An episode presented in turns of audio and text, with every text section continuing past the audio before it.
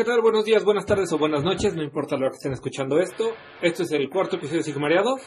Por un tema de estrategia y gracias a que tenemos hoy la participación de un invitado especial, vamos a hablar de caos en vez de muerte. Gente de muerte, no se desesperen, ya llegaremos.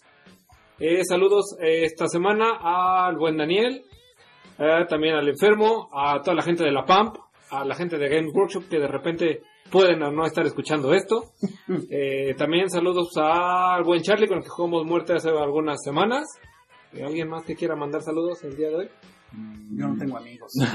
Bueno, eso ya lo a la sabemos. comunidad de Calisti que se viene el torneo este a la fin de comunidad semana. Calisti, que tenemos torneo este fin de semana. Bueno, no sé si ya haya pasado la edición del podcast, porque puede ser que sí. Pero bueno, hubo torneo también en el fin de semana en Calisti. Mucho éxito a todos. Y precisamente hablando del torneo de Calisti, eh, tenemos hoy aquí en la mesa a Rodrigo. Rodrigo es el organizador, bueno, uno de los organizadores del torneo de Serpiente Emplumada.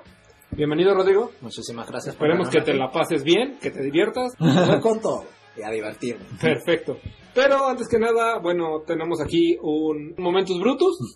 Este, La fe de ratas, lapsus brutus, estúpidos y demás. Bueno, este, queremos pedir perdón por un error que básicamente cometimos, especialmente yo, que eh, decíamos que los Stonehorn de Ogros todavía reducían el daño a la mitad. La verdad es que, por suerte, nos lo dijeron, nos avisaron, no, o sea, fue error nuestro. Y pues reconocer, y ahora sí que muchísimas gracias. ¿Quién fue el que nos dijo? Pues este Héctor, Héctor precisamente. Villafaña. Muchísimas gracias, Héctor Viña España. Y pues vamos a tener, tenemos que tener mucho más cuidado. Y sí, vamos a empezar a tener más cuidado precisamente para no cometer estos mismos errores. Y de verdad les agradecemos muchísimo este feedback que nos dan. Y precisamente porque así como sabemos algo, pues no somos los máximos conocedores de todo. Y muchísimas gracias. no, y se dijo desde el primer episodio, ¿no? Nos podemos equivocar, al final del día somos humanos y pues tampoco tenemos como memoria fotográfica. Soy humano, cometo errores, soy imbécil, cometo más. Yo soy robot, yo no comento.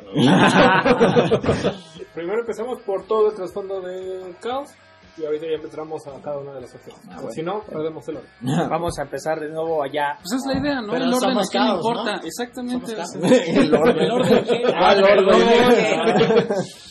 Ya me voy. bueno, a ver. Ya, ya me paso a retirar. Entonces, caos en general, pero échate. Eh, Descuelga, caos, caos representa a las fuerzas precisamente caóticas, aquellas que no tienen este, un objetivo claro y precisamente están los dioses del caos atrás, cuyo objetivo precisamente es gobernarlo todo, cada quien para sí. Este, los dio- cuatro dioses del caos son Slanesh, Korn, Finch, Norgol y hay un quinto dios del momento que es la gran rata cornuda que son los dioses que están manejando desde el reino del caos toda la destrucción en los reinos mortales. También esto incluye a las razas mortales, ya sean hombres, bestias, este, enanos, incluso elfos, que sirven estos dioses precisamente deveniente de la era del caos. ¿Es algo que quieras acompañarnos acá? Del caos, pues es muy sencillo. Todo lo que le guste orden, a Caos no le gusta. hay, que, hay que destruir y quemarlo Ah, todo. ellos quieren construir ciudades, ah, nosotros vamos a construir arriba de su ciudad. ¿O lo destruimos? O destruirlos. Mm, pues es que es más como que poner la ciudad arriba del otro. Así ponemos una cabeza de arcaón arriba de la. Pues sí, ahora sí que y la, es como que- la ciudad principal del caos finalmente era una ciudad del orden antes. ¿no? No, pues es- Pero en aspecto filosófico, por así decirlo, el caos como gran alianza, pues no es destruir tal cual, porque Sí. eso es la idea de. Eso es No, es como reconstruir en su propia imagen. Eh, ¿no? La palabra que buscamos es dominio. Dominio sobre, sobre todas las cosas, sobre todo aquello que les cae mal, o sobre todo aquello que está en contra de ellos, que consideran lo que son ahorita cinco dioses del caos, pues Y- hay muchos aspectos en los cuales están en contra, ¿no? en- Entonces, entre ellos mismos también. ent- exactamente. Yo, de hecho, creo que es lo que más me gusta a mí del caos. Que da, o sea, súper fieles a la, a la idea y a la filosofía estándar de, de dominio. Incluso quieren dominio sobre otros de su propia alianza. Y, y esa constante devorarse entre un dios sobre otro y pisarse las colas y echarse caca. Y pues bueno. Eso Es- lo genial. de Caos, porque Caos más que nada lo hace por gusto de ellos. Sí, Ya sí es egoísta, es ajá. completamente malvado. ellos tienen una forma No, y ellos quieren poner su malvado. forma, ajá, ellos quieren poner su forma de vida en los demás. Y el orden no, el orden es como que cada quien se respeta Y Sí. quiere pelear a estos que como que te quieren gobernar y te Pero quieren es poner su curioso, ¿no? Porque si, si comparamos el caos como facción general, pues son los menos ingenuos de todos, ¿no? Y son los más, los más naturales, los más concretos, los más fáciles de entender. No, eso sería Porque decepción. no y por eso son tan exitosos. Exactamente, por eso son exitosos. Sí, o sea, un- en, en, otro- en otros universos te pondrías a pensar como de por qué la gente se uniría a los malos, ¿no? Pero en el, en el caso del caos es como que muy evidente los beneficios que trae, ¿no? O sea, si tú estás buscando sobrevivir en el reino del fuego, pues obvio te vuelves un bárbaro de con, porque no hay mejor manera de sobrevivir que rompiéndole la cabeza a Ese todos, es un ¿no? muy buen punto. De- El caos ofrece bastantes como poderes o beneficios. Sí, es una meritocracia después- pura, ajá, ¿no? Que Ujú. después te vuelve el esclavo de ellos, pero con el beneficio. Sí, exactamente, pues como el dicho, ¿no? De mejor en el camino, mejor en su mano que en el camino del diablo. Me perdí, estamos hablando del caos o de la realidad nada. Pero bueno, este, yo creo que también otro elemento que ya mencionamos un poquito, pero cabe la pena resaltar, es que de los cuatro dioses del caos, cinco, entre comillas, a mí la rata cornuda, la verdad me cae horrible, este, están en lo que llaman el gran juego, ¿no? Que es como ese constante vaivén y guerra entre los mismos dioses del caos que constantemente, que a Korn le cae muy mal Slanesh, a Slanesh le cae muy mal Korn. Korn, a Sinch le cae muy mal Nurgle, a Nurgle le cae muy mal Sinch, y entre todos como que Es que hay mala rata cornuda. Siempre, siempre, eh, a pesar de que cuando, cuando se organizan y atacan como un frente unificado no hay nada que se les pueda poner enfrente, pasan mucho tiempo peleando entre ellos y como poniéndose el pie unos a otros, porque finalmente el objetivo de cada uno de los dioses del caos es imponerse por encima de todos sus otros hermanos, ¿no? Y, ah, también otro elemento importante, creo que es hacer la distinción entre los seguidores mortales y los seguidores demoníacos, ¿no? Que a grandes rasgos son como que siempre las dos ramas del caos.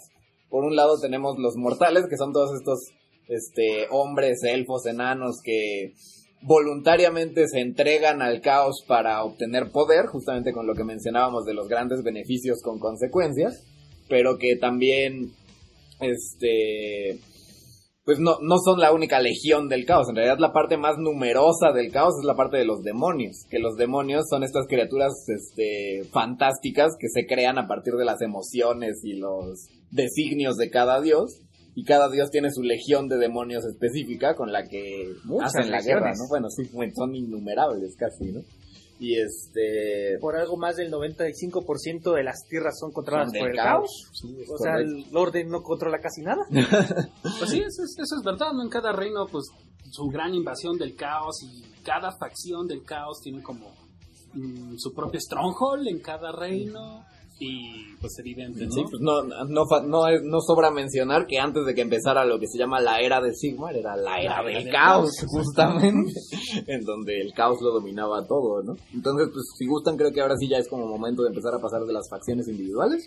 Yo nomás digo, destruyó esta fantasy, nuestro querido señor Ever Chosen. Nomás voy a poner ese punto. Y ahí sí, nomás voy a poner un pequeño punto que eso no habla mucha gente.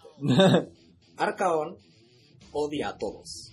Y todos odian a Arcaón. Pero es tan bueno Arcaón que lo odian y lo aman. Bueno, creo que eso sería más que nada ya cuando nos veamos lo que es esclavo de la oscuridad, Sí, nos ya Arcaón, porque hay mucho que- hablar de No, porque, eh, porque Arcaón puede ser de todos. Ah, pues, pues por eso es que sería contra aclarar. Es una facilota. sí, también. Bueno, vamos a empezar con los ejércitos. Empezamos el orden alfabético. Vámonos con las bestias del caos. La, Bestias del Bestias caos. del caos. Las Los bestias- verdaderos hijos del caos, papá. Los más caóticos de todo el Así, caos. de Porque hasta su códex es caótico y es muy malo. Yo digo que son los más peludos. También. Es, es un poquito controversial, ¿no? Porque el, está el barbón de Korn, también está muy peludo. No, pero eso sí, tiene mucho pelo. Sí, pero vamos a ya centrarnos. Las bestias del caos son todos aquellos, aquellos seres que directamente nacen del caos. O sea, son seres mortales, pero no, no pertenecen a ninguno de los de las antiguas civilizaciones o grupos humanos, ¿no? Incluso su origen es, en cierta manera, un poco misterio. Porque, bueno, en primer lugar, a ellos no les importa buscarlo. Y en segundo lugar, no hay mucho donde buscar. pero son todas aquellas bestias que de pronto aparecen en los bosques, en los desiertos, en los Son las manifestaciones en reforma. las Y estas bestias del caos, literal, lo que más odian es la civilización. Ellos sí odian el orden en la... Tienen un odio al orden tan natural que Sí, es, casi primitivo, Es ¿no? Es muy primitivo. lo que Reforma. o sea, mientras, mientras que los dioses del caos como que sí buscan esa idea de dominación o no sé qué, como que las bestias del caos son más como de aplastar y arrasar. Sí, literal, son totalmente destrucción. Que desde su punto de vista tiene un poco de lógica, quieren regresar todo a su forma caótica original. Pero tampoco se ponen mucho a pensar en ello. Entonces, hay muchas interacciones de las bestias con otros ejércitos, pero por sí mismo su trasfondo no todavía no están tan bien trabajado. El- me gustaba más su trasfondo en Fantasy, que de hecho ahorita es como lo mismo, pero omitiendo detalles de Fantasy ya. Y lo más rescatable de ellos es, es básicamente por lo que decía que son los auténticos hijos del caos, es que son una raza biológica capaz de reproducirse entre sí mismos sin, sin mutaciones locas. O sea, sí reciben mutaciones, pero al mismo tiempo son una raza. Por, Son una raza. Son una raza. E incluso en el mundo de. Warhammer Fantasy, eh, muchos pensaban en- dentro del mundo que eran una raza de... ¿Cómo se llama? De mutantes, que venían de los mutantes, pero, pero no. no, ellos pueden se aclara reproducirse sin que ellos estaban desde la ¿qué se llama? desde la primera destrucción de los portales. O sea, los hombres y estas fueron las primeras, las primeras huestes que cosas que enviaron el caos. ¿eh? Que probablemente también la teoría es que eran seres vivos de otras razas y que fueron corrompidas por los poderes del caos y las Eh, pero pues, es que no hay mucho. eventualmente se estabilizó al punto de que pues son de una raza orgánica, natural, pero obviamente con toda la idea de, de Papá Caos. Este, y bueno, no nada más no una raza, ¿no? Por ejemplo, en esa en, en todavía hay Vistigors, Es- no, Ungors, ¿me recuerdas En se Bestias del Caos, de todos modos, están todos los hombres bestia, que son todos estos chicos Los cabras. Y también están incluso los chicos, Los los, toros, ogros dragón y los Ah, minotauros. sí. y las quimeras y los Ajá, y las otras bestias variadas. el- ¿no? La gorgona, el...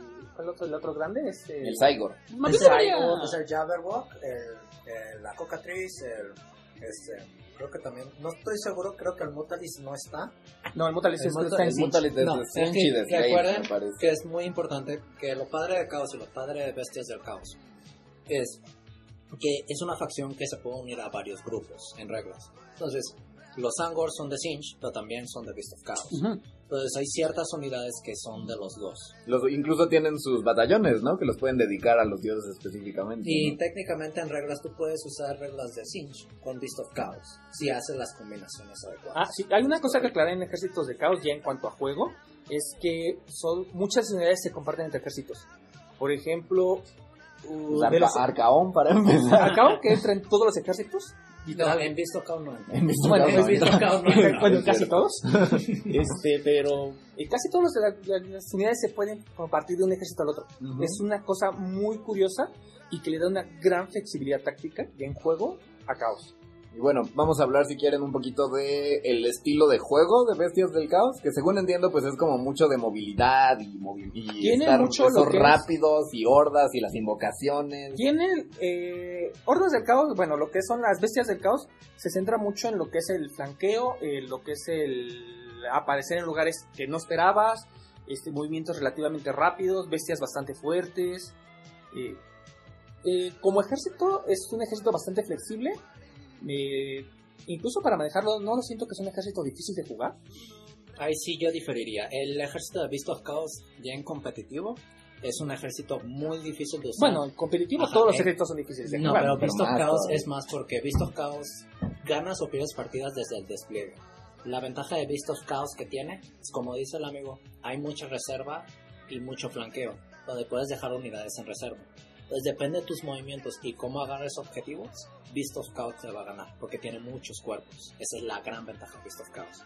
La unidad más fuerte de Beast of Chaos probablemente son los Angus este, en disco, que son la unidad élite que usan muchas gentes, que pegan muy duro y son muy rápidas. Y por mientras los otros van y cargan objetivos. Entonces, normalmente Beast of Chaos no va a matar un ejército, pero te va a ganar el juego por objetivos. Ujú. Es como se más o menos se juega en, en Claro. la situación y es como deben de jugarlo. Pero sí, para mí, un ejército no lo recomiendo mucho para principiantes porque son muchos modelos. Es muy difícil pintarlo todo. Tienen mucho detalle. Si los pintan, son unos ejércitos hermosos. Pintado es un ejército hermoso, pero tampoco siento que sea un ejército tan difícil de eh, pintar como otros ejércitos. Pues es que tiene mucha piel y mucha. mucha A ver, vamos a poner experto Nas para pintar. Pues sí tiene piel, pero uno puede decidir usar tonos muy neutrales en su piel porque pues es mucho fur, por así decirlo, mucho pelito. Y pues uno puede llevarlo desde gamas de cafés muy simples a negros y blancos. Ahora que si lo que te gusta así son los minotauros, piel rosadito, pues si quieres hacerles manchas de vaca a todos, pues ya valió gorro. Saludos Armando. Ahora, ojo, Eh. otra vez, recordemos que esto es como una generalidad.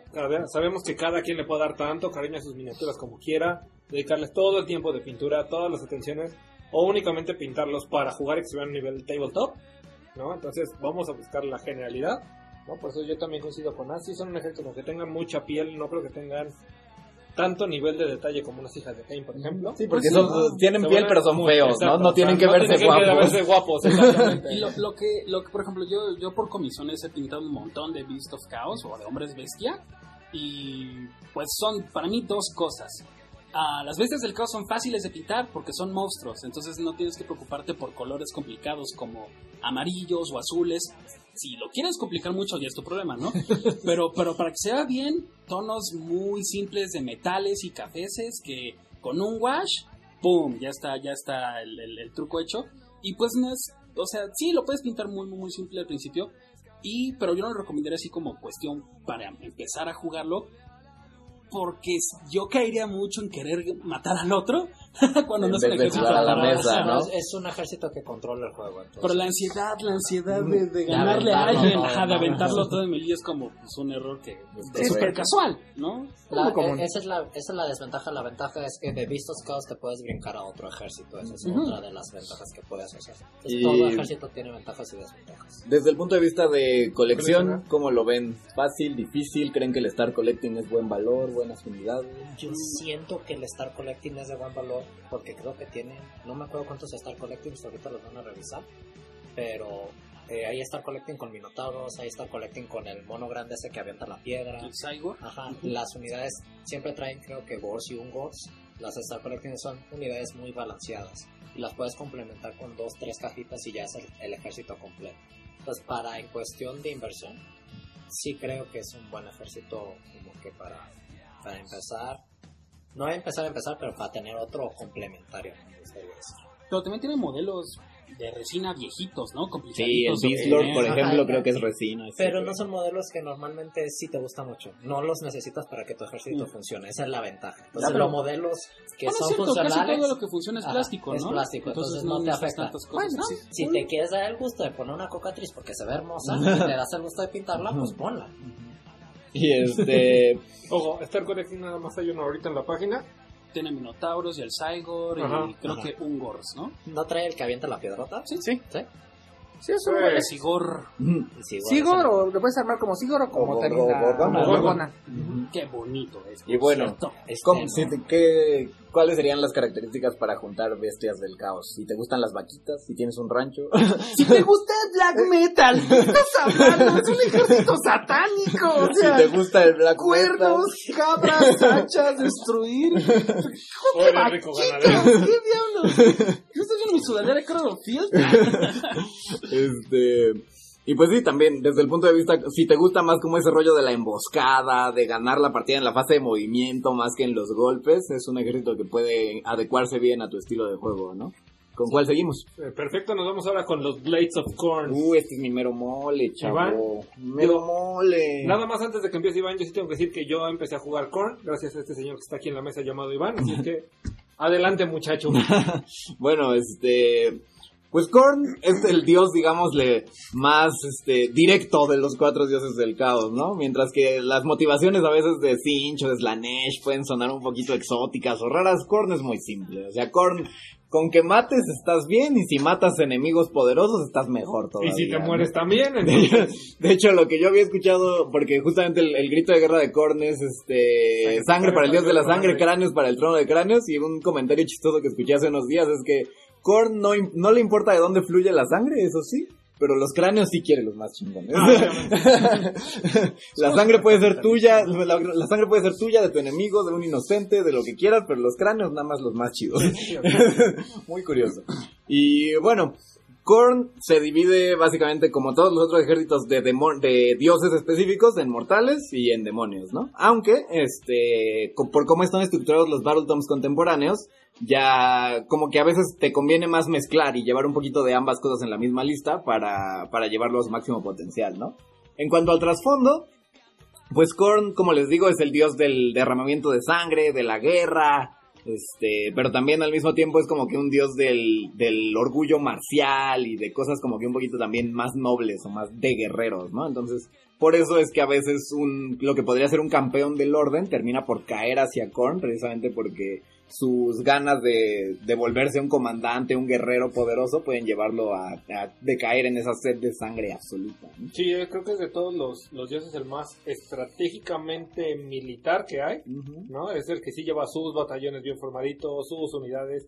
Aunque sí todos van a matar, es el que sí ves así las formaciones bien, donde todos van como en cierto orden por jerarquías, además es un ejército muy jerárquico, Sí. ¿no? Por trasfondo. Y este y también creo que todavía en cuanto a cuestión como de seguidores mortales y así sí es creo que el más numeroso casi casi, o sea, como que las legiones de Korn sí son este muy muy grandes en cuanto a los seguidores, ¿no? Porque desde el bárbaro sin camisa hasta el Lord del Caos todo mamadísimo, como que tiene muchos muchos seguidores mortales.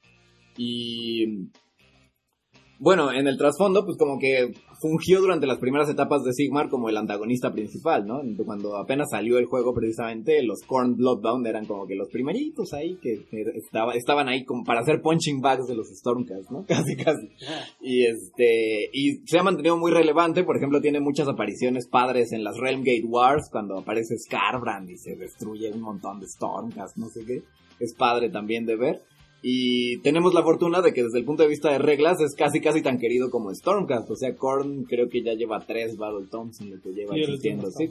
Entonces, este, pues tenemos la fortuna de que es un army popular hasta eso y, y lo renuevan constantemente. A veces para bien, a veces para mal, pero le cambian las reglas seguido, ¿no?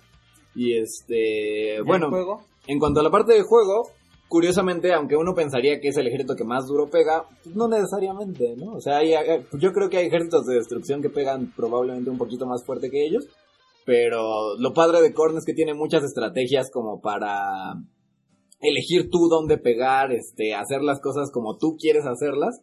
Y cuando concentras todos tus apoyos en una unidad fuerte, la puedes volar hasta la estratosfera. Es una locura. lo- una unidad de Korn, eh, este, como bufeada para pegar lo más fuerte que puede pegar, pega más fuerte que casi cualquier otra cosa de juego, ¿no? Sí, es un ejército muy táctico. No tan Mm. estratégico, pero muy táctico. O sea, muy para lo que es el combate per se. Sí, con la desventaja de que por lo mismo de que está tan enfocado en el combate, no tenemos magia, entre comillas, este, y no tenemos tantos disparos tampoco, pero pues quién Ahora, también la ventaja de Korn es que vas generando los puntos de sangre, que no importa si te mueres tú o se muere el otro, de todos modos generas puntos de sangre. ¿no? A veces llevas unidades chiquitas para que si las maten, tres puntos de sangre y en el momento necesario invoques algo que es mucho más roto.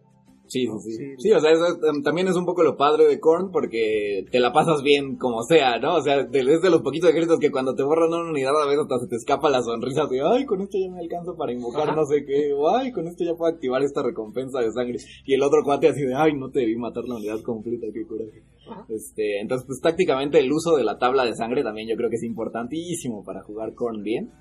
Y este, y lo padre es que sí tiene como que varias ramas por las que te puedes ir, varias vertientes, ¿no? Puedes irte mortales, puedes irte demonios, dentro de demonios te puedes ir con muchos demonios menores, te puedes ir con puros bloodthirsters grandotes para intimidar al otro cuate. Pues ya tenemos por fin una lista que puede tener cinco Bloodthirsters en Cierto. el nuevo libro de... Del Wrath of the Ever Chosen, ¿no? Que metes puro, puro, puro. Sí, se puede poner muy loco también.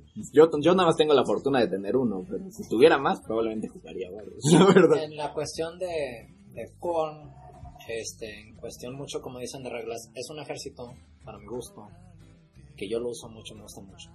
Este, muy fácil y muy difícil. Es depende cómo lo armes. La ventaja de Korn es, depende cómo te guste armarlo.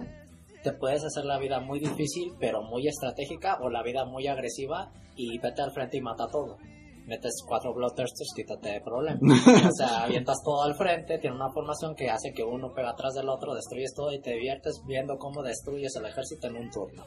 Me tocó una partida, bueno, me han tocado de con contra con una infinidad de partidas. Me tocó una partida en donde traían tres Bloodthirsters y un Bloodthirster de Force World contra el dragón de, de Korn. Y era como que, amigo, primer turno, se va a acabar la partida.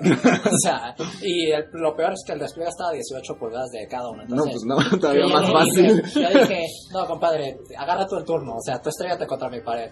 pobrecito, o sea, me tiró con todo al dragón, pegó todos sus golpes y después le salió doble uno ahí y se le fue la sonrisa. O sea, el No. siguiente turno ya le maté ese, dos, siguiente turno que me tocó le maté dos Bloodthirsters y se acabó la partida. O sea, en turno uno ya se había acabado. Un baño de sangre, Ajá. digno de Korn, vaya. Claro, las- como dicen, las cabezas de Korn es lo que importa. Sangre para el dios de la sangre. Entonces, lo padre de Korn yo digo que es el mejor ejército para mí, de mi gusto, para empezar. Porque tiene demasiados Star Collecting, vienen en demasiadas cajas con otros ejércitos. Es un ejército relativamente, a mí se me hace muy fácil de pintar. Y es un ejército que se puede adaptar y puede ir creciendo a tu forma de juego. Entonces, este, te puedes adaptar a mil maneras de jugar y no te vas a aburrir. Porque ahora voy a jugar mortales, ahora voy a jugar demonios, ahora voy a jugar demonios con mortales, ahora puedes usar al dragonzote. También. No, si no te creas, ¿eh? Porque yo justamente cuando empecé a jugar tenía pues algunos demonios así de, de los que tenía, casi como tú, ¿no? De 40.000 tenía algunos demonios y dije, bueno, son 1500 puntos de Sigma. Y conforme le fue añadiendo unidades, sí te abre una cantidad de estilos de juego padrísima. O sea, Es- cuando, cuando me compré el Blood Secretor, yo dije, no manches, esto me abre las puertas por completo. Eso es ¿no? lo hermoso que mucha gente no ve de Korn. Korn Ujú. es un ejército que lo puedes jugar de mil maneras. Sí, es muy sea, chido. En general, Caos se puede jugar de muchas maneras. Es muy flexible. Ajá, pero siento que hasta Korn podría ser casi más flexible que Slaves of Darkness. Que después vamos a Tal vez a no en rango de modelos, pero Ajá. definitivamente Pero sí como en estilos, ¿no? En estrategia, sí puede tener ciertos disparos, o como dicen, no tengo magia, sí, pero tienes rezos, que está peor, no los pueden negar. Más fuertes. O los Judgment, que si los pones ahí es como que, ah, si quiero negar tu Judgment, no puedes negar el Judgment. Lo quiero disipar. No. No, Lo quiero mover porque me va mi primero en el turno. No, No, tampoco. y, y si te avientan, y si te avientan este spells, es como que, ah, si un endless spell, ah, no ocupo de quitarme mi spell porque pues yo hago prayers y no me pide mi regla de, de gastarme mi prayer por esto, te quito tu Sí, spell. traes un montón de dispels Y también. lo más hermoso, les recomiendo, si algún día proxienlo, metan a ese dragón. Si traen contra Nagash y odian que les pongan el más 3 a Nagash, ponen el menos 3 del dragón, el menos 2 de las dos De los llama? cráneos, de los ¿no? cráneos y el menos 1 de la, del altar. Yo me acuerdo que jugué contra un Nagash que le dije, ah, tengo más 3 a castear. Ah, lo saqué con 14. No sale. A ver, compadre, no, ¿con cuánto ocupas 9? Ah, eh, tienes menos 6. Se le fue la cara, o sea, Sí, fue la cosa duro. más divertida. Hay cosas muy divertidas de core. Y como habían dicho nuestro amigo, este, es muy importante saber la tabla de los Blood Blessings. Es diré de los Blood Blessings, de las Blood Tides. Si sabes manejar las Blood Tides, ganas juegos. Este, mucha gente saboraza, ah, quiero convocar, pero en serio, de vez en cuando esta es recomendación mía, háganle más caso a las habilidades. Me han ganado tantos juegos las habilidades. Me tocó no pensar, es que no sabía que te movías cuando en, en tu fase héroe y movía el dragón 14 pulgadas más otras 14 pulgadas, 28 Ya pulgadas y gané el juego. Por, esa, por ese solo movimiento. Sí, la verdad es que por un lado, o sea, por un lado como que sí te puedes ir con la finta como de, ay, voy a invocar un Bloodthirster, 8 Exactamente. puntos de sangre, me voy a esperar toda la partida, pero a veces funciona mucho mejor andártelas gastando de a poquito, de a poquito. Eso es importante. Mucha gente como yo, ¡ay, el Bloodtester! y todos, ah, vas a sacar un Bloodtester y todos, sí, el Bloodtester. Sí, pero rara vez te gana partidas, ¿no? Lo que te gana partidas son las recompensas chiquitas en general. Exactamente. Yo, de hecho, la, la, la cantidad de partidas que he ganado invocando 5 Bloodletters en un objetivo turno 5 también es una delicia, muy padre. No, no lo fue. No lo fue, Iván, no lo fue. ¿Y qué tal de pintura? Y ahora para pintarlas, después de tus 88 demonios que has pintado de corn. E- Eso es lo que me pone a pensar. Yo no tengo corn. Yo no colecciono corn. Aquí tengo tres individuos que coleccionan corn. Y probablemente he pintado más, Más corn que estos tres chicos. Aunque no creas, me tardó el dragón 500 horas las conté. ¿En serio? 500 horas. No, No, te, estás bromeando. no, no te ¿En estoy bromeando, 500 horas. Porque Pues no quise hacer. esfuerzo. Ajá, no quise hacer dry brush de esa cosa. Y es un modelo. ¿Hiciste así? ¿Lo lo todo. hiciste? No, yo, soy, yo soy así. Entonces. ¿Por qué no te quieres? Porque eso es lo padre, todos querían y todos era como que traes al dragón y yo era así, traigo el dragón. Pero no está no lo voy a jugar. Pero bueno, Este, pues ustedes díganme, pues que yo tengo mi terrible opinión. Bueno, que si tú ya lo, lo ves como esclavo que pintó tantos demonios y tantas cosas de corn que ya no, ya no está tan chido. ¿no? Es que no, comisionar cosas no está chido. Pero Pero- tu, tu experiencia en para dificultad- pintar, ¿qué tan difícil es?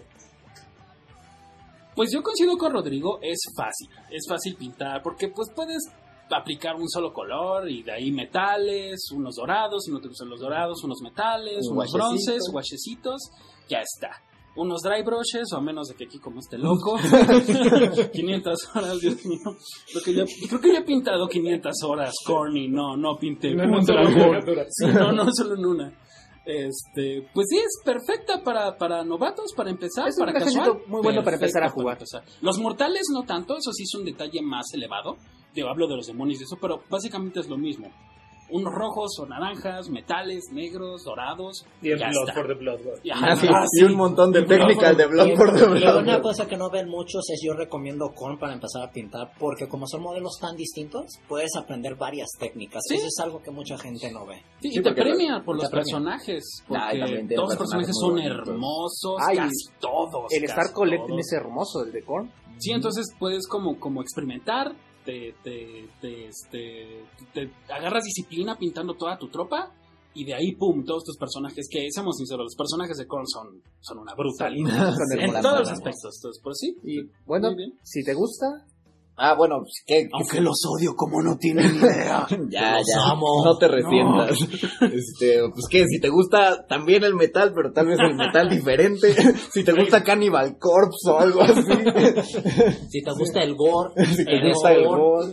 Si te, de Aníbal Lecter. si, eres, si, tienes, si tienes cráneos ahí en tu mesita de noche o algo así, si te gusta la idea de beber, la- de beber la sangre de tus enemigos de sus cráneos, Sí, cosas el, de ese el- estilo. el death metal, ¿no? El tipo death metal, pues está Ajá. totalmente a la onda. Sí, también, o sea, otra vez no irse con la finta de decir, ah, es que son bárbaros sedientos de sangre, voy a cargar con todo sin pensar. O sea, Korn puede ser un ejército muy estratégico y también es muy este padre y te da mucha recompensa de aprenderlo a jugar bien. Entonces sí, es un ejército muy padre para novatos, fácil de conseguir, fácil de pintar, con fácil de aprender a jugar, pero difícil de Todos dominar por completo. dominarlo es muy difícil. todos los ejércitos hay que aclarar, son difíciles de dominar al 100. O sea, no hay ejército que no tenga sus trucos.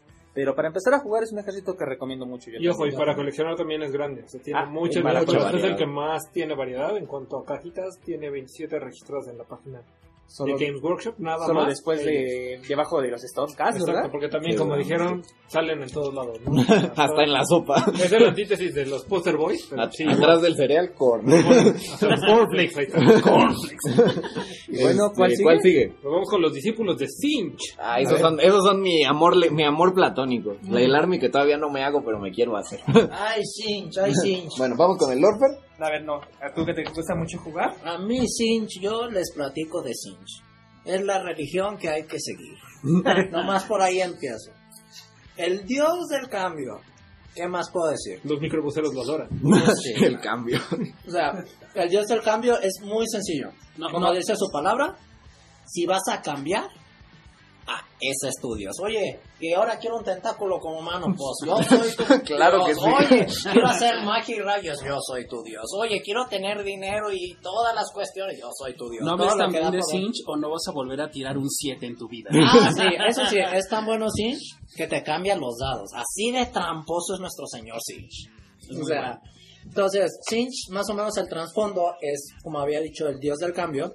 Y se le llama más que nada el, este, el, ¿cómo se le llama? El estratega. Porque todo es, como dice su dicho famoso, parte del plan. Entonces, él siempre tiene un plan para que haga como que su voluntad lo que va a pasar en cada lugar. Y todos sus ejércitos es más como que planean cómo debe de pasar toda la pelea en función a como él lo había planeado. Uno de sus generales más fue- fuertes, Kairos, un Lord of Change, que era su, obviamente su general más poderoso, lo mandó a una, a una fuente donde podías ver el futuro. Mandó a muchos Lords of Change, el único que sobrevivió fue Kairos, pero salió mutado, por eso tiene las dos cabezas. Lo divertido de él es que siempre tiene muchísimos acompañantes, porque siempre dice algo del futuro, puede ver el futuro, pero dice una cosa de verdad y otra cosa de mentira. Entonces Sinch está así como que, a ver, apunten todo lo de este pajarraco. y llega y, ah, no, y dice, no vuelvas, están para por acá. No, no paren de invadir por acá. Y Sí, no, tiene que atinar. dice Eso- una cosa y la otra dice otra. Pero nunca sabes cuál es verdad y cuál es mentira. Mm. Entonces lo que intenta Sinch es, conforme a sus planes, adaptarlo de Kairos para que le vaya lo mejor. Pero no siempre le atina porque No. tiene que estarle atinando. No, incluso mientras haya cambio, no importa si está perdiendo. O sea, Sí, o sea, lo, lo Sí, loco es que... eso es lo bueno, cambiar pero- cosas. Pero a veces le va mal porque es como que, ah, sí, va a haber cambio en Korn y les terminan matando a todo el ejército. Es como que, ah, señor, ¿qué pasó? Ah, sí, no le atinamos. Es que era cambio, pero cambio para mal. ah, sí, Pero cambio. Sí, o sea, como que son un ejército que siempre tiene planes dentro de los planes, dentro de los planes, y los mismos lugartenientes de Sinch planean en contra de los generales de Sinch, siempre son como esa red inacabable, como de película esa de Ocean's Eleven, de que planean qué horror. todo y planean todo otra vez. Como el episodio, ¿no? De Rick and De Morty, Rick and que Morty, se burla sí, de los heist y... No, qué horror. qué horror. Ajá, son un ejército muy, muy, muy loco, la verdad. Es, eso es lo padre de ese ejército, eso es lo que me enamoró. Yo juego mucho Sinch, entonces Sinch tiene mucho trasfondo. Oigan las historias de Sinch, o sea, tienen hasta su propio palacio que es un pasadizo y hasta su propia gente es como que, a ver, ¿dónde estaba la oficina? No era por allá y terminan en la cocina. O sea, el, el, el castillo de cristal, como le dicen, es un laberinto, y es el Silver Tower, este, que salió de Warhammer Quest. Y como dices, no es un laberinto en donde todos como que se pierden y se vuelven locos y pasan Mutan. y mutan. O sea, como la Ciudad de México, así el tráfico. Pero peor. Imagínate la Ciudad Sí, de México, pero cada a la vez, derecha y después vas a la izquierda, o sea. cada vez que volteas cambia la calle. Como aquí, camino reversible. Como el Estado de México. La ciudad, la ciudad de México es todo lo del caos. no, Bueno, y este, en cuanto a modo de juego, En modo de juego hay dos formas de jugarlo, que también mucha historia. Hay mortales, hay arcanitas y hay demonios. Entonces, arcanitas es como una medianía rara entre mortales y como bestias del caos y parte demonio. Mortales, como ya hemos hablado de otros ejércitos, son pura gente pues, que tiene como vida y tiene cierto... Yo me gusta decir que tienen años de vida. Y los demonios no se mueren, son hordas, son demonios, son hermosos. Y en el nuevo libro los nuevos demonios están muy mal. Entonces, ahorita, para que sepan, es el meta, es el ejército más poderoso de todos. Este, pero en la modalidad de jugar, lo padre de Sinch es que sí puedes adaptar parte de Mortal con demonios, con todo, y puede hacer que funcione. Es un ejército que juega ahorita mucho con paredes, sí, con Pink Horrors que se duplican en Blue Horrors y las Blue Horrors se duplican en Brimstones y se hace un verdadero caos. como nunca te debería lo ser sacabas. no te los acabas. Y todo el ejército juega a magia. Todo es magia. Si tú no traes siete magias, algo estás haciendo mal en O sí. nueve, porque eres Inch. Es que ahí mételos en los spells. Que juegas con tu oponente porque juegas tus dados y es como que esa es la otra modo de jugar. Ahorita que vamos a ir. La primera modalidad de Sinch y su habilidad es que puedes cambiar o escoger un dado que este modifica un dado que quieras tirar. Ah, ocupo 9 para la carga, puedo usar un 6, un 3 y ya sacas tu dado. Ah, ocupo un dado para castear con Lord of Change que te duplica el dado más chico por el más grande, pongo el 6 y convoco con 12 una, una magia que necesite.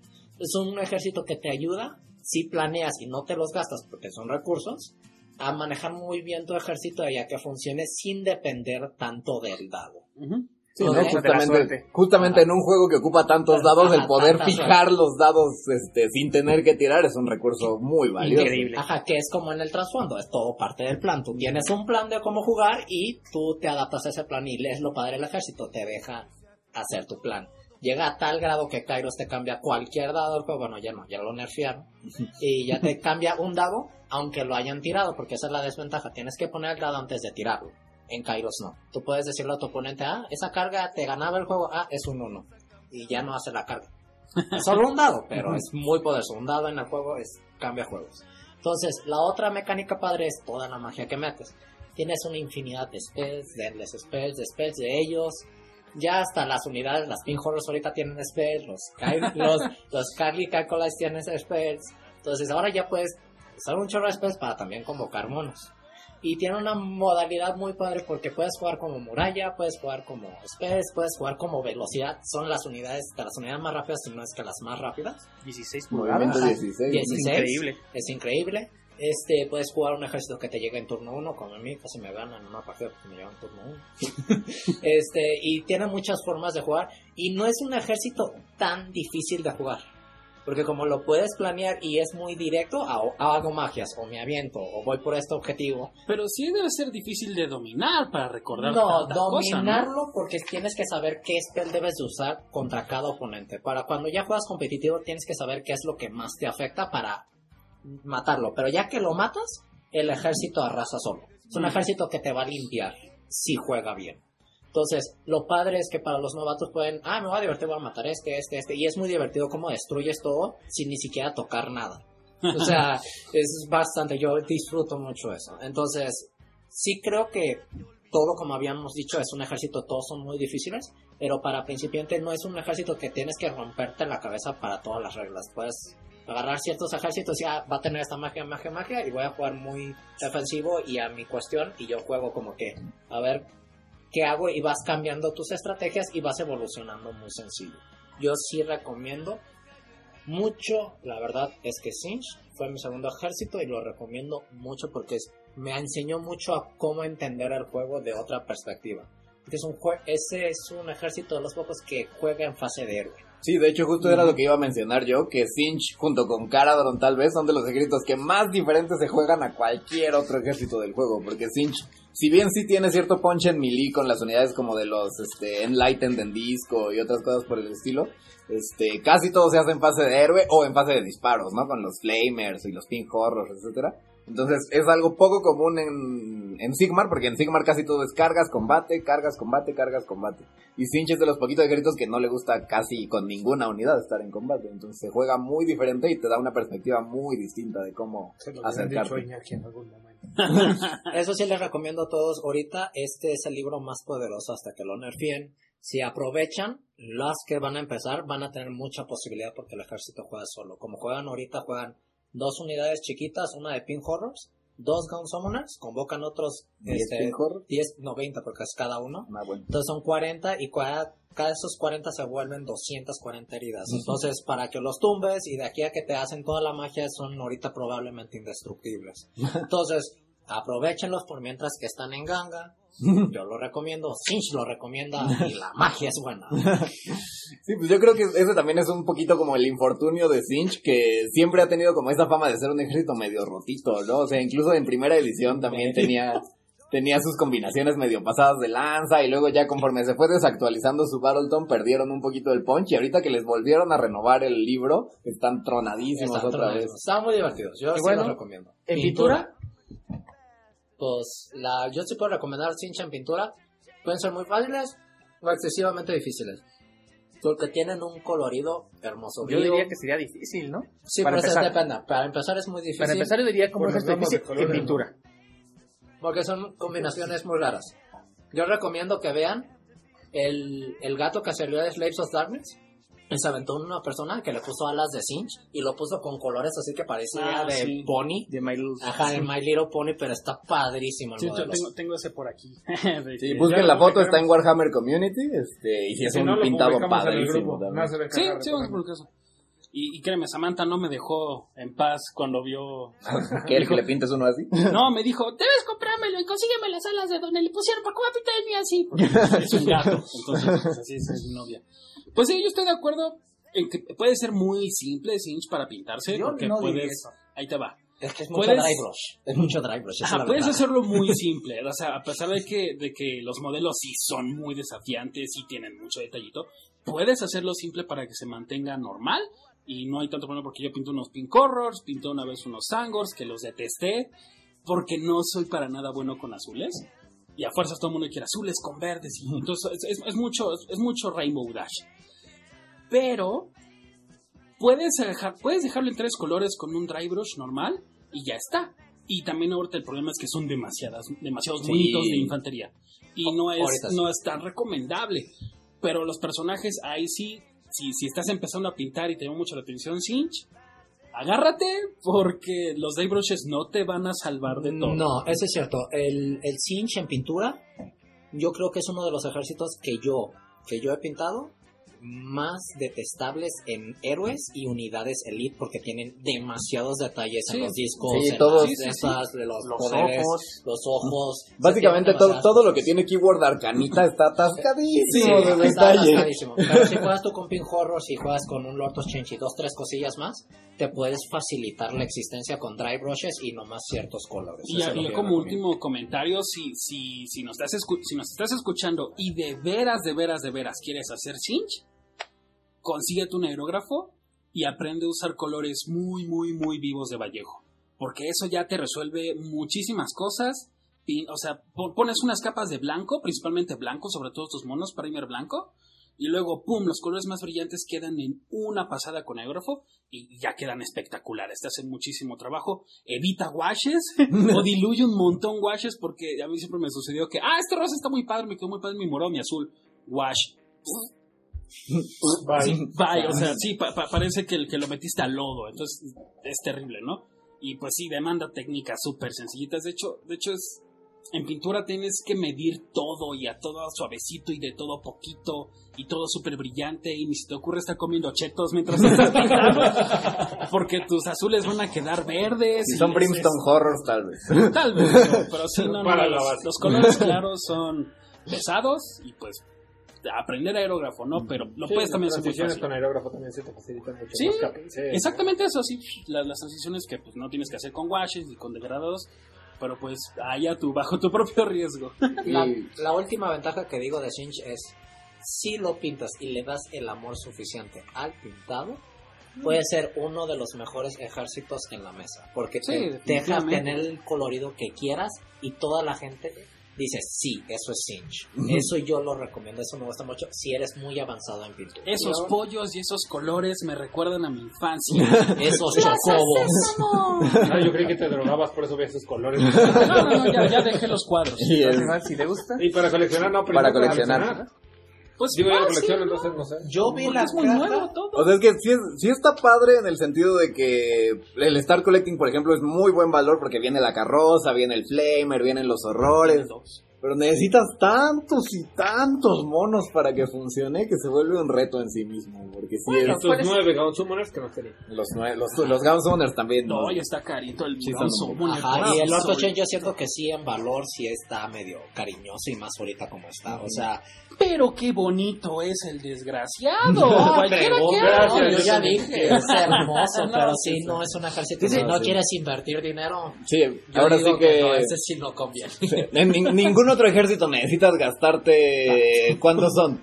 Sí. Casi tres mil pesos para una unidad de tropa básica. Eso no, No, no, es no, existe creo que en el juego ninguna tropa que valga 200 puntos que te deje tener 50 heridas. O Sí, sea, no, es no, ridículo. no, o Y sea, son muchos, muchos monos, entonces pues sí, se vuelve un poquito desafiante de coleccionar. Incluso jugando arcanitas, pues igual vas a necesitar muchos Kairi Kakolites, entonces pues sí, fácil, fácil no es, pero pues el Star Collecting es buen valor. Ah. Para sus que mortales también es pura piel, sí, cierto. No, sí, eso no, es esos de pintar son un horror. Yo llevo tres años coleccionándolos y todavía no puedo hacer una lista competitiva de, de? Sinch ahorita como está el libro, a ese grado. Por eso digo, no recomiendo, si no eres diehard Sinch fan de que vas a jugar varios años eso, sí es muy divertido y te vas a divertir y no vas a cambiar de Sinch, pero si te Es metes, caro, difícil de pintar. difícil. Sí, sí es. No lo recomendaría para, para Para principiantes. Pues a menos de que seas muy, muy Excep- fan. excepto si no te gusta pintar, que no recomiendo, pero Ah, bueno, en jugabilidad, en jugabilidad, en pintado y colección no Me- creo. En conclusión, necios. si ya nos escucharon y de todos modos lo quieren comprar, pues órale, ¿no? Yo los enseño, van a matar a todos. Sí, ah, bueno, antes de pasar al si te gusta, quiero compartirles un pedacito de mi headcanon de Sinch, es muy gracioso porque lo que dicen de los arcanitas de Sinch es que se infiltran dentro de las ciudades de Sigmar, ¿no? Y a mí se me hace chistoso porque los arcanitas de Sinch son unos sujetos mamadísimos. Este, Entonces, yo lo que me imagino es que ponen sus gimnasios secretos ahí en las Yo ciudades te de contestaría, Sigmar. ¿has visto Armandito aquí? Por ejemplo. y se infiltra con nosotros. No manches, Armandito será. Es un arcanita. Es un de arcanita Sinch. de Saludos, Armandito. Este, entonces yo lo que me imagino es que ponen ahí su gimnasio para cuando quieres cambiar tu físico por completo, el gimnasio de Sinch, güey. Entonces ya llegan todos los gatos bien mamados y nadie, nadie se entera porque es como, eh, muy normal. y bueno, coleccionarlo si te gusta, pues qué. Si te gustan los Fruit Loops, si te, Está buenísimo, eso está buenísimo.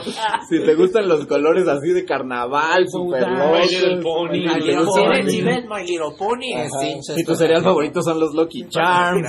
Si, si tú de niño veías a, a, a Belardo y tu papá veía a Peggy la pajarita, ya te hiciste a tu, a tu Kairos, no hay problema. Sí, si, te, si te gusta mucho pues, la, la magia, todo ese elemento como onda, este, pues no sé, de Harry Potter, el Señor de los Anillos, de tener este spellcasters muy, muy fuertes, también es padre, ¿no? Decir como de, ah, yo aviento más hechizos que tú y me salen todos y te destruyo el ejército con puros hechizos, ¿no? Le damos una mención honorífica nada más que Sinch viene de Dark Matter Crystal. O, ¿Cómo se llama la, la serie? Está muy buena. The. Dark Crystal. The Dark. Crystal, Crystal. los oh, Skeksis. los Skeksis también. Eh, la base fundamentada por Games Workshop es de que ellos la jalaron de esa película. Ah, Entonces, a todos los que les guste eso, También. son Sinch. Bueno, cambiando de tema. ¿Qué sigue? entonces? Vámonos con Slanesh. Slanesh. Love the Slanesh, Fer. Y se me tarde. Eh, 18 más. Eh, ¿Qué sigue? Este, Sí, mo- este contenido es solamente para mayores de edad. Ah, Sí, Sí, exactamente. exactamente. mayores de edad. Este, si les gusta Xvideos, creo que todavía tienen que más adelante. Eso no es suficiente, es lo que le sigue. No, sí, sí. ¿Cómo decirlo? No, bueno. No, pero, pero va, Este va más silencio- allá. va más- silencio explicó realmente qué pensamos todos de lo complejo que es explicar el trasfondo. pero Bueno, es que- va mucho más allá de Es, eso. es, ¿no? Slanesh es, es, es botana porque creo que tendrías que explicarlo, pero creo que van a quitar Nos la grabación si empezamos a explicar. a Voy a, voy a tratar de hacerlo. Yo he leído algunas Bueno, cositas quieres me la meto yo. Eh, Sí, adentro. Bueno, Bueno, Slanesh es el dios del caos, del placer. ¿Estás No. enterado? El exceso, ¿no? Exceso. Exceso. Tal vez de ambas cosas, ¿no? Ahorita le explico.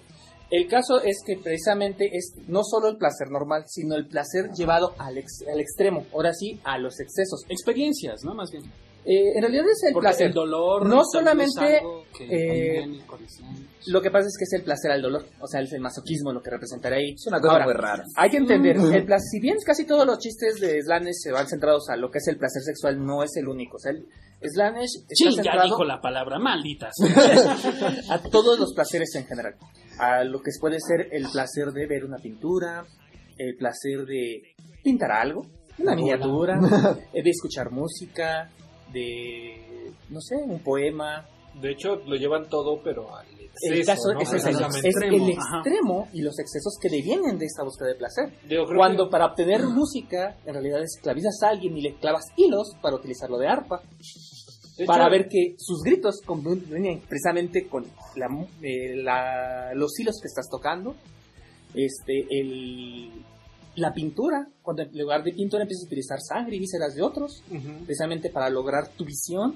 exacto. Ahora sí, todo llevado a un extremo que ya llega a ser incluso dañino. Eso es Slanesh. De hecho, digo, perdón que te interrumpa, algo que puede ser como la forma más fácil de explicar Slanesh sin importar el trasfondo, si es Sigmar o 40, el libro de Fulgrim, de 40.000, donde narran toda la historia de cómo las pinturas y de cómo hacen todo el tema de la música y así. Pero ese es, ese es 40 mil, ¿no? Sí, Ajá, pero, por eso, 30K. pero por eso digo, 30K. sí. Pero y explica es muy bien el todo mejor el concepto exceso, básico el de Slanesh. de Slanesh. Y mejor libro de Luz. Tam- también, pero también creo que el de Sigval de Fantasy. Pero el problema es que Sigval es relativamente reciente y no está tan bueno. La verdad, si quieren aprender ya, Pero es una buena simple, literatura. Porque explica man- a grandes rasgos Es sin, que, sin la es que descripción. lo explica totalmente. Como es lo que dijo. Fulgrim es de mayores de edad, chavos. está bien manchado. Es un poquito Sí, pesado. Bueno, ¿no? Eso. admitir que Warhammer tampoco es un juego muy relax. Bueno, pero, pero Sigval solo hace referencias a la palabra innombrable dos veces y ya. Fulgrim no. Fulgrim básicamente se despertó y palabra innombrable. Entonces, sí, sí, sí. digo, No, sí, ya, o sea, dejando de lado los chistes, es, o sea, ma- es algo complejo. Porque, o sea, hay que entender que ningún dios del mouse es, caos es per se malo. O sea, todos son este, ideas llevadas a un extremo que puede ser dañino, pero no per se malo. No tan ni los del caos ni los del mouse. Los del mouse. Les pido perdón. No, pero sí, o sea, yo creo que al final del día, digo, tampoco es satanizarlo, tampoco es un tema de que ocupar la palabra de cuatro letras que dice sexo es malo. no, hablaba de una peor. Ah, perdón. No pensaste en el extremo. Sí, no, eres Te, fal- te falta más falta Slanesh. más, es eso. Perdón, yo como por- ah, yo incluso, yo incluso yo, en, con permiso. en- en, por ejemplo, como, como decías, Fer, de, de los placeres, full- bueno, um, también habla un poquito en su flow sobre comer y También. sobre qué comer o sobre la... Sino comer el- algo muy delicioso también. Ajá.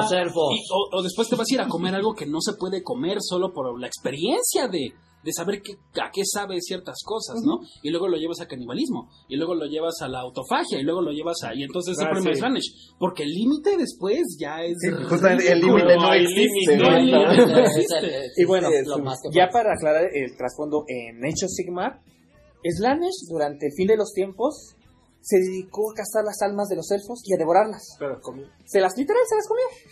Y le dio Al grado que- Le dio- y fue tal grado que le dio el mal del puerco más grande que jamás haya Es existido. el mal del jabalí. El- Es como el del puerco, pero salvaje. Mal del puerco cósmico. A escala. El mal del intricoterio. Exacto. Bueno, el caso es que cuando llega la edad de, ¿qué se llama? La edad de los mitos, y posterior la edad del caos, Slanesh llega a los reinos mortales a una especie de lugar escondido entre el reino de la luz y el reino de las sombras y se esconde A que se le baje la gorda. a que se le baje la gorra literal. Se pone a descansar ahí para poder digerir las almas de los elfos mientras dormía. Y es, eso no es broma, así fue. Y ahí es cuando los dioses gemelos y el dios elfo Malerion, o sea, lo que es Tyrion, Teclis, Malerion, con ayuda de Morati, lo encadenan y lo atrapan. Y con esto, lo que hacen es prácticamente de pronto las huestes de Danes se quedan sin líder. Pues sí, ya no hay Dios. Ya no hay dios. Por mucho tiempo en Adiós Sigmar, el festejo. Ah, no. no, no, se encontraba Slanesh a tal grado que Arcaón no tiene una cabeza de Slanesh. Ajá. La bestia sí, de Dorgar solo Dorgar tiene tres tiene. cabezas. Ah, Eso sí, vamos a llegar a eso. Ahorita que llegamos ahorita con los esclavos de la oscuridad. Y bueno, eh, dentro de sus huestes empezaron a ver aquellos que pues, buscaban a su líder, aquellos que dijeron, pues a la goma, yo lo voy a reemplazar, los Ajá. pretenders, y aquellos de que, ah, pues mira, me vale, yo sí quiero seguir buscando placeres. Y empieza su host a dividirse realmente en esos tres grupos. E incluso en el, tras- en el juego está, tú pu- cuando vas a jugar eliges cualquiera de las tres para representar eso. Puedes, hay reglas para los pretender, para los Invaders, creo que se llaman. invaders y los otros son los Godseekers. Godseekers. Para que no se nos vaya, como la otra vez, hay otro que es la, la host de, de Calamardo. Ah, Ah, sí, es ¿no? cierto. Que mucha gente no conoce que está en el White Dwarf. Es que salió una. White Dwarf. Salió una, una, una, este, una, un host que es llevado por el charter que es Calamardo, no me acuerdo cómo se llama. Siles que Siles se llama. ¿Cómo? Silesker. Silesker. Ah, y, y él tiene su propia host. Léanla si juegan Slanesh. Esa es la que ganó Las Vegas Open, nomás digo. Es un es uno de los ejércitos, bueno. Ya si quieren pasamos lo que es a Las reglas. Pero hay otro, hay host para que no se nos vaya. No, es que sí es importante ese host porque en reglas es Slanesh eh, lo que busca precisamente son este, sus puntos de exceso. También se- casi todos los ejércitos se basan en puntos de algo.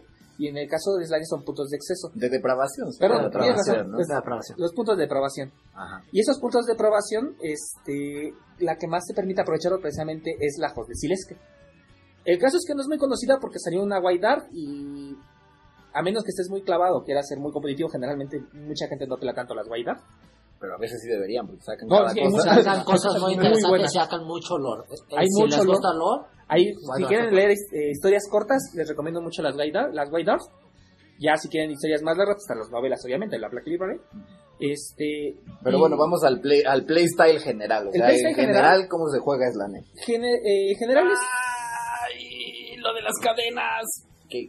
Ah, lo del Lord de Ah, las lo del ok, nos regresamos. Ah, pues justamente en, en el último libro, en la ira del Ever Chosen, este, hubo la última actualización al fluff de Slanesh, que es que ya se descubrió exactamente dónde está. Y en el Battletome de, de Slanesh también te especifican, ¿no? Que Slanesh, cuando lo aprisionan los dioses élficos, lo amarran con un montón de cadenas. No me acuerdo cuántas son, 99, 66. algo por ahí, ¿no? 66, porque número elevado de cadenas.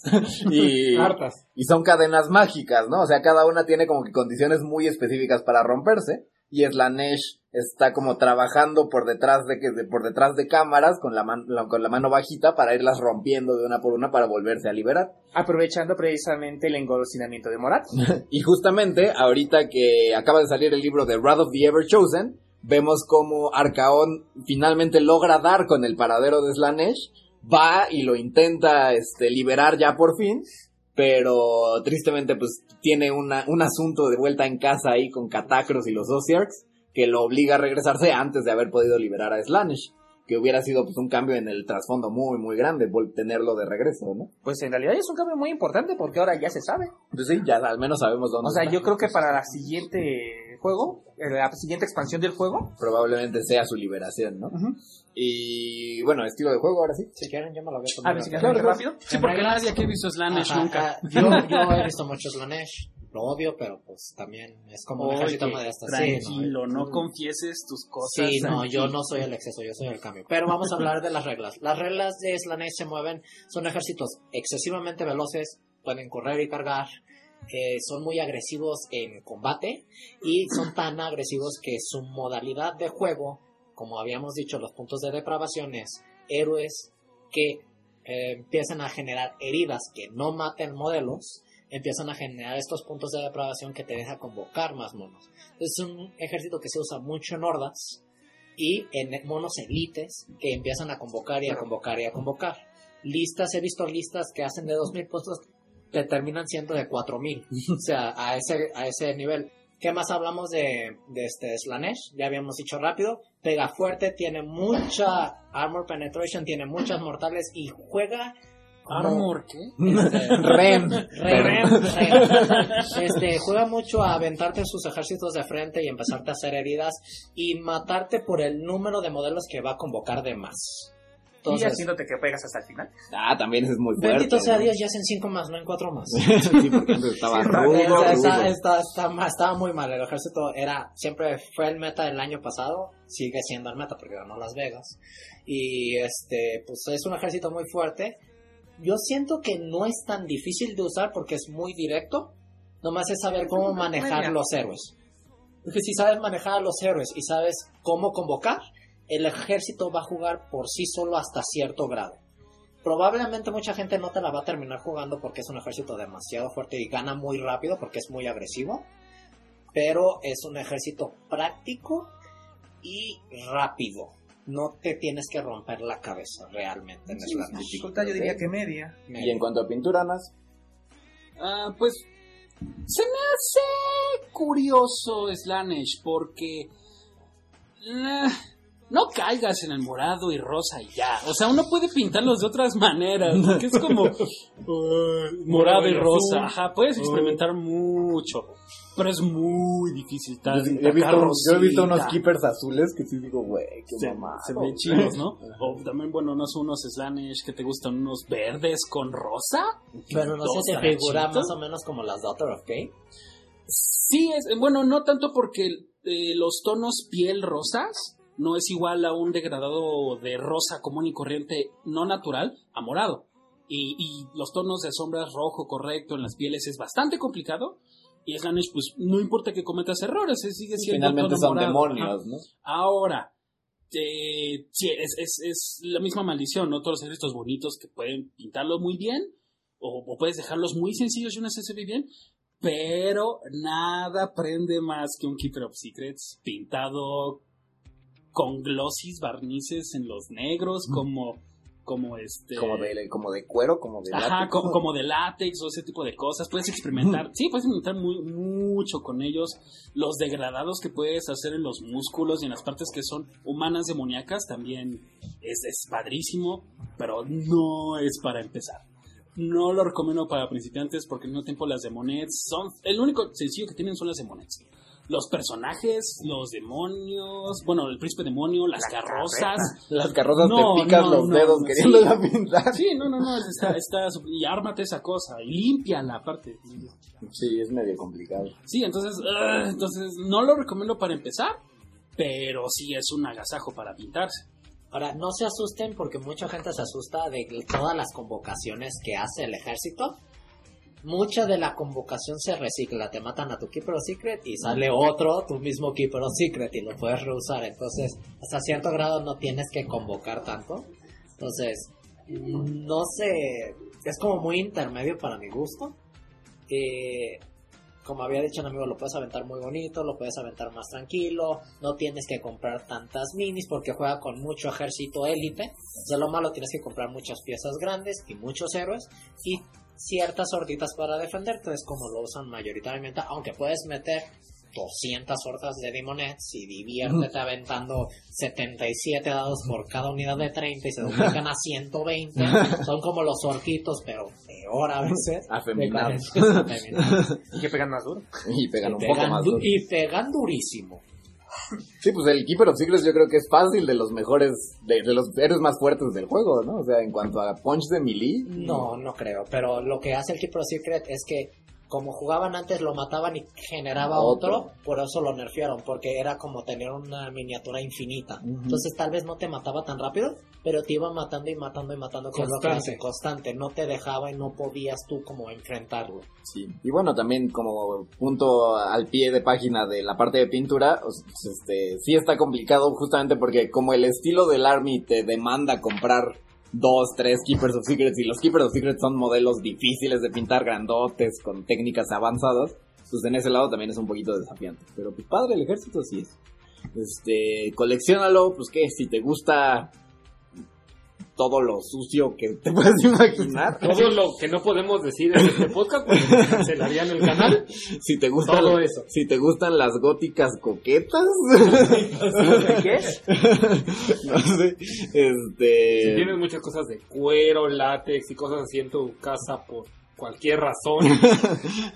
este y pues también, o sea, si por otro lado no te gusta que lo simplifiquen tanto cuando tú sabes que el concepto va más allá y el exceso es mucho más que la parte más básica, y si te gusta como hacer ese mamoncito que se sabe todo el fluff de Slanesh y lo entiende más a profundidad, también es un ejército padre para eso. Si te gusta jugar agresivo, si te gusta este tener monos que pegan fuerte y atacan rápido, pues también es un ejército padre y si te para gusta eso. conversionar, yo he visto unas conversiones de Keeper of Secrets hermosas. Vi una que tenía una cola de Morati Ah, sí. y el cuerpo y se veía así como serpiente saliendo todo bonito y decía así, no manches. Pues es que el cuerpo de serpiente originalmente Ajá, era es- de Slanesh. o sea, Ajá, el cuerpo de serpiente era de Slanesh. Y un cuate compró un Keeper of Secret y dijo, ah, pues nomás compro la cola aparte de alguien más. Ujú. Y agarro al del personaje y agarro un Keeper of Secret. Hay gente que hace eso para ahorrarse dinero. Esas son buenas técnicas. sí, está bueno. Sí, no, realmente a veces es necesario ya sea eso o imantar o hacer ciertas mañas para no gastar tanto. Porque Y que se vea mejor, porque el la verdad es recurso que, no es ilimitado. ¿no? que se No, vea... se ve hermoso el ejército cuando Sí. lo conversionas. Sí, porque además como la, la gran bronca es que también los keepers tienen un grado de personalización un poco limitado y cuando llevas 3, 4 en un solo ejército, pues sí se pueden llegar a ver un poquito repetitivos, ¿no? Entonces esa idea de llevarlo más allá y darle un poquito más de tu cosecha también puede dar buenos resultados. ¿Y qué sigue? Ok, bueno, pues ahora nos vamos con Norgu. Vamos a hablar ahora de Magotkin. Qué mugroso. Norgul Magotkin tiene como un inicio en su fluff. Sí, ¿no? De, de dónde salieron los apestosos Blight Kings. y todo Claro que sí, todos queremos dar amor, pero somos tan tóxicos que todos nos odian. Gracias. Creo que, creo que hablar sobre Magotkin inevitablemente empiezas por el fin de los tiempos.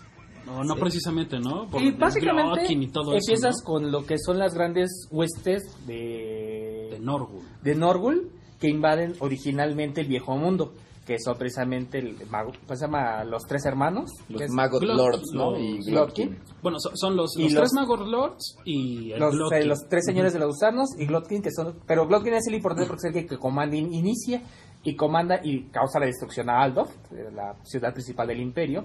El caso es que una vez que son derrotados y todo y ocurre el fin de los tiempos, Norgol a casi todos sus sirvientes mortales los toma sus almas y los revive en of Sigmar.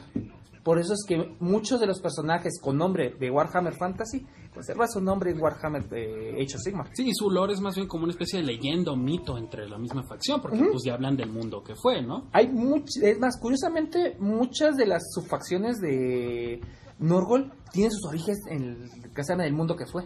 Sí, O básicamente. son muy antiguas, o sea, literal, desde el inicio de la era del caos y aún sobreviven. Por ejemplo, la Orden de la Mosca es una orden que existe desde principio de la era Ah, del sí, las caos. huestes, ¿no? Son muy similares del, del viejito mundo. No, y la Orden de la Mosca es una orden de caballería que se dedicó a hacer mucho caos y destrucción en el reino de Alariel y que todavía tienen trasfondo hoy en día. De hecho, si, si te puedo interrumpir, am, para quien quiera echarse a llorar un ratito y decir, no, Norgul sí es el papá que apapache y Norgul sí es el, sí es el chido, es, es bueno ondita, leerse el, el, el- el origen del Glotkin, de los Glotkin, está para echarse a chillar un ratito. Está, No, y el está un de poco Rotigus, triste. El de Rótigos ahorita se los cuento, están padres. Como Rótigo es muy nuevo, y un- como que No no, lo no, topas. no me, no me- Mucha gente no lo lee, pero está muy padre porque se supone que Rotigus, por fin, Norgol siempre está buscando como que la enfermedad más pesada de todas. Y hay una vez que sí lo consigue. Coronavirus. Así, el coronavirus, Coronavirus. pero, pero mundial y eh, espacial y lo que quieras. O sea, y dice Norgol, ah, sí, ya por fin. Entonces llega este Nurgling y Ah, se cae al caldero es, de sí. toda esa toxina Pero bueno, y la absorbe. Yo sé que el Nurgling se convierta en este Greyton Klingon poderosísimo, super tóxico. sí, se tomó toda la Ajá. ¿no? Y, y se, y se le arruinó a, a Papa Nurgle su, su, pues, toda esta Su poción ajá, su perfecta, poción perfecta. Entonces, Pero no se enojó. no, es que eso es lo chistoso. El, el se siente mal de que le echó a perder la poción al- como su papá. Y la historia de él es como que él busca por todos lados Sí, volver a recrear esa, esa toxina. Y Papa Nurgle es como que, pues sí, se echó a perder, pero hice un Great on Klingon super chido y super de este y super botana, Sí, ¿no? Rótigos va por, va inv- es el- de hecho es el que más invade realidades y el que más se mueve para conseguir Es todos los el- ingredientes. Ajá. De hecho, sí es, o sea, sí conocí el trasfondo de, de Rótigos, pero antes... Cuando era Kugat, era ¿no? Kugat, ajá. Y era igual Nordin, que vivía en el hombro de Norgul. Es, es, es como Sí, un... como que lo actualizaron, Ajá, ¿no? lo Le dieron un nuevo le nombre. dieron nombre de, de, de, de Rótigos, porque originalmente Kugat hacía eso y tenía su modelo de Force World, donde traía un barril en la espalda y traía un cañón, y él es donde va metiendo en el barril todos los ingredientes que encuentra, y era su modelo de un Klingon de 7 centímetros. Viejito, viejito, viejito. No, la Pero sí, de hecho, es, es- es- ya lo recordé, es, es muy bueno ese, Es esa muy historia, bueno. pero yo la conocía por otro nombre, no era De hecho, Kazan. ahí co- como comentario ahorita que dijeron lo de que Nurgle no se enoja, me recordó al meme este de Hulk de I see this as an absolute win. Win, win por él, sí. Este, pero bueno, o sea, ya estamos hablando como de todos sus sirvientes y de los este los seguidores de Nurgle y no sé qué, y ni siquiera empezaron por decir de qué es Dios Nurgle, a ver. Pues... Nurgul ¿qué es el dios de la entropía. Es el dios de todo aquello que eh, empieza su camino a la descomposición y que nunca termina ese camino a la descomposición. Y de el dios también de los ciclos. Pero sí, esa es, esa es la cuestión. Es el dios de los ciclos, como también lo dice su regla del círculo de la vida. Él quiere que crezcan, nazcan, perezcan y vuelvan a darle todo el círculo. Pero todo también desde su propia perspectiva. O sea, la vida que él pone, no la de los demás. Ah, Sí, es, es- es, por ejemplo, el, el- por ahí había leído una, un como debate filosófico con respecto a Norgul, si él es de hecho el verdadero dios de la vida en contra de Alariel, y la tesis y la conclusión real fue no, Norgul no es el dios del caos de la vida, porque, bueno, sí, pero no, no, no en un contexto normal. Él deprava la vida a su punto más mínimo, a su expresión más patética, digamos, un virus, una infección, y lo quiere ver proliferar a, a un punto sin fin, ¿no? Un ciclo eterno donde todo perece y al mismo tiempo continúa. Y continúa. Y, y la- y uno diría, bueno, pero ¿por qué, por qué es el dios cool si pues, está gacho, estar enfermo, ¿no? Y estar todo, eh, pues, sufriendo y con las Ellos heridas no y eso. están enfermos. ellos Exactamente, Están enfermos de vida. Están benditos. ajá. Y es algo curioso de los mortales de Norgul, que, que, por ejemplo sus miniaturas se ven y, y toda su estética se ve dolorosa, triste, demacrada, deprimente. Y todos están felices. Ahora están sonriendo. Hay algo curioso de Norgul, así como Korn les, les prolonga la vida a sus mortales o a cualquiera que se entrega a su, a- a, digamos, a seguir su camino y les da fuerza y, en- y enojo, Norgul les da una invulnerabilidad al dolor, o sea, ellos no sienten dolor. Y básicamente son eternos y son inmunes a todos. Entonces, para quien tiene como ese complejo de, ok, sí quiero ser eterno, pero tampoco quiero eh, vivir en un sistema de meritocracia como Korn, Norgul es genial porque no tienes que hacer realmente nada. Entonces es, es como, pues sí, el camino del flojo, pero sin ninguna desventaja de, de ser, de ser este alguien Pero eso es lo muy padre. sedentario. Están enfermos, pero en verdad no están. No lo porque están, ellos ajá. son como que la enfermedad que transmiten, se ven enfermos. Y sí, y no, no, no sienten dolor, Ajá, no se preocupan por morir, no te preocupas por alimentarte, no te preocupas por nada. Entonces los mortales por ese aspecto están como súper chido para ellos porque como dice Iván, es un win-win. y lo único que tienen que hacer es pues seguir este, digamos que... Esparciendo el amor. exactamente. El regalo de Esparciendo Nurgle. el, cor- el coronavirus. Exactamente. y este, y pues sí, en ese aspecto filosófico, pues sí, Norgul es la expresión mínima de la vida, el, el- dios del, del constante ciclo, por eso es que tiene una rivalidad tan fuerte con Sinch. Porque Sinch es exactamente lo que él, lo, lo opuesto a que él representa, ¿no? Ah, sí, claro. Y pues sí, o sea, si quieres saber más de Norgul, no es como que lea sobre, ah, Norgul es así y ya se acabó. Eso es muy sencillo. Lee sobre sus héroes, sus, sus seguidores, sus, los personajes, por ejemplo, los Rothbringers. Están, no los voy a spoilear porque de hecho es Eso- mucho. Ese es uno de los más padres de ese ejército. Tiene demasiado demasiados personajes. personajes con historia. nombre y con Ajá. historia. Es uno de los más grandes, yo creo, que tienen de nombre. Es una ventaja. Tienes mucha historia y mucha personalidad con cada uno de los héroes que además tiene su niño. Sí, exactamente. Y pues, de- como dice Rodrigo, o sea, personalidad. Cada uno tiene como su motivo diferente por el cual terminó obteniendo el favor de Norgul, o lo buscó, o no lo buscó. Y no todos son muy cool, algunos son su- sumamente tristes, y otros son chistosísimos, chistosísimos. De hecho, si miras la gama de modelos, todos los demonios de Norgul, excepto uno, están de buen humor. Siempre están felices, y los Nurglings son como, como un pequeño abracito, un malvavisco de- de De putrefacción. Ajá, de, de amor y de felicidad, gordito ahí como, como un pandita, ¿no? Ay, ay, ay. Las bestias de Norgul, Ah, sí, justamente, que son como cachorritos. Sí, que, que, bueno, eso lo puede platicar Rodrigo. Lo de Ah, los estos sí, de lo de los cachorros es una chulada, porque imagínate un perro pero tóxico que va por ti y él quiere jugar contigo y traes una pelota pero te mata porque es tan tóxico y se deprime, llora, pero después ve otro juguete por allá y va como perro y va con el otro y no, no, no, son una chulada esa historia de los... Y sí, y pues realmente todos los mortales tienen como, como algo igual, no igual los este los Maggot Lords que son estos este que es un solo kit que haces tres cuates diferentes, incluso ahí pones creativo con piezas, pero bueno, los tres tienen nombre propio, el Borbidex, este, Es el- güey de los Nurglings, Es Morbitex, eh, Twiceborn. Twiceborn, es el de las dos hachas creo. Ajá. Morbitex es el de los... El de... Creo que es el de los De Nurglings. hecho, Sí. Morbitex Twiceborn es el mismo. O sea, ese es Ah, su ya, nombre y su Morbidex- apellido. Morbidex. Twiceborn es el mismo. Ah, Juan Pérez, ya, ya los Este, ¿Quién estamos más? Ajá. Eh. Demons ¿Y el otro cómo se llama? Y Blood Blood. Rothspards. Ah, el Up el- el Rothspards. mago, que cada- ajá. Ajá. O sea, Juan Pedro y Luis, papá. Sí, son tres que cada uno tiene su propia función en reglas que al rato vamos a pasar y tienen su propio trasfondo que genera sobre esas reglas como que su, Sí. su historia, eso es muy padre. Es como el Glockin, el Glockin son tres hermanos y siempre son bien botanas porque los dos que van arriba, uno es mago, el otro es el que pelea y los dos se pelean de quién es el que mata más monos o yo transformé esto, yo llevé los ejércitos. Ajá, Glot- Glotkin es el conjunto de el los tres. Glot, Ajá. el, el grandote, el monstruo, es un humano que se digo o algo se así, no me sé bien eso. Bueno, es que el- no, no quiero como spoilear eso porque realmente quiero que lean la historia de Glotkin. Pero básicamente Glotkin es el apellido. Su papá se llamaba Glot. Y ellos son Glotkin. De- de gente, ajá. entonces como, como tipo eh, Maikin, eh, sus descendientes, todos son descendientes de Glot. Gurk, Etrak y Otto. Y bueno, léanse su historia porque sí, sí es para chillar y tiene mucho sentido de por qué son hermanos, por qué acaban juntos, por qué se vuelven básicamente la herramienta favorita de Norgul, por qué provocan al fin de los tiempos. Es súper triste, súper gandalla y uno piensa al final, no manches, Norgul es el chido. Eh, bueno, pues ahorita mencionaste lo de las reglas, ¿por qué no vamos ya a ver un poco de las reglas? Ok, Solo entonces de reglas como Norgol. Norgol, la ventaja es que tenemos tantos modelos que tienes como cinco o seis formas de jugar. Voy a dar unas específicas rápidas para que cómo funciona. Puedes dividirlo en puro mortal y normalmente sí puedes combinarlo, pero no es lo mejor. Siempre juega más o mortal o demonios, porque tienen como muy buena coherencia uno con el otro. Pero en lo mismo, los mortales puedes jugarlo con mucho Bliking, que es mucha agresión con un poco de resistencia y muchos golpes para arrasar. O puedes jugar muy élite con puros Magot Lords y Glotkins y monstruotes. Lo puedes jugar con modelos este y ciertas hordas poniendo como Slaves of Darkness con ciertas otras cosas.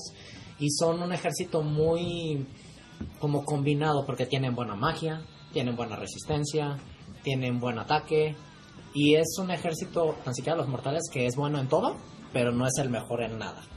Oye, no es el que más pega, no, pero es el que aguanta como todo. Lo que sí tienen muy fuerte es la resistencia. Lo malo de Norgol es que es excesivamente lento y el posicionamiento y tu movimiento va a hacer que sepas para poder ganar o perder. Entonces esa es la debilidad más grande de Norgol, el movimiento, porque las cosas que se mueven muy rápido cuestan muy caras y además si las mandas solas, las van a erradicar y después terminan erradicando todo tu ejército.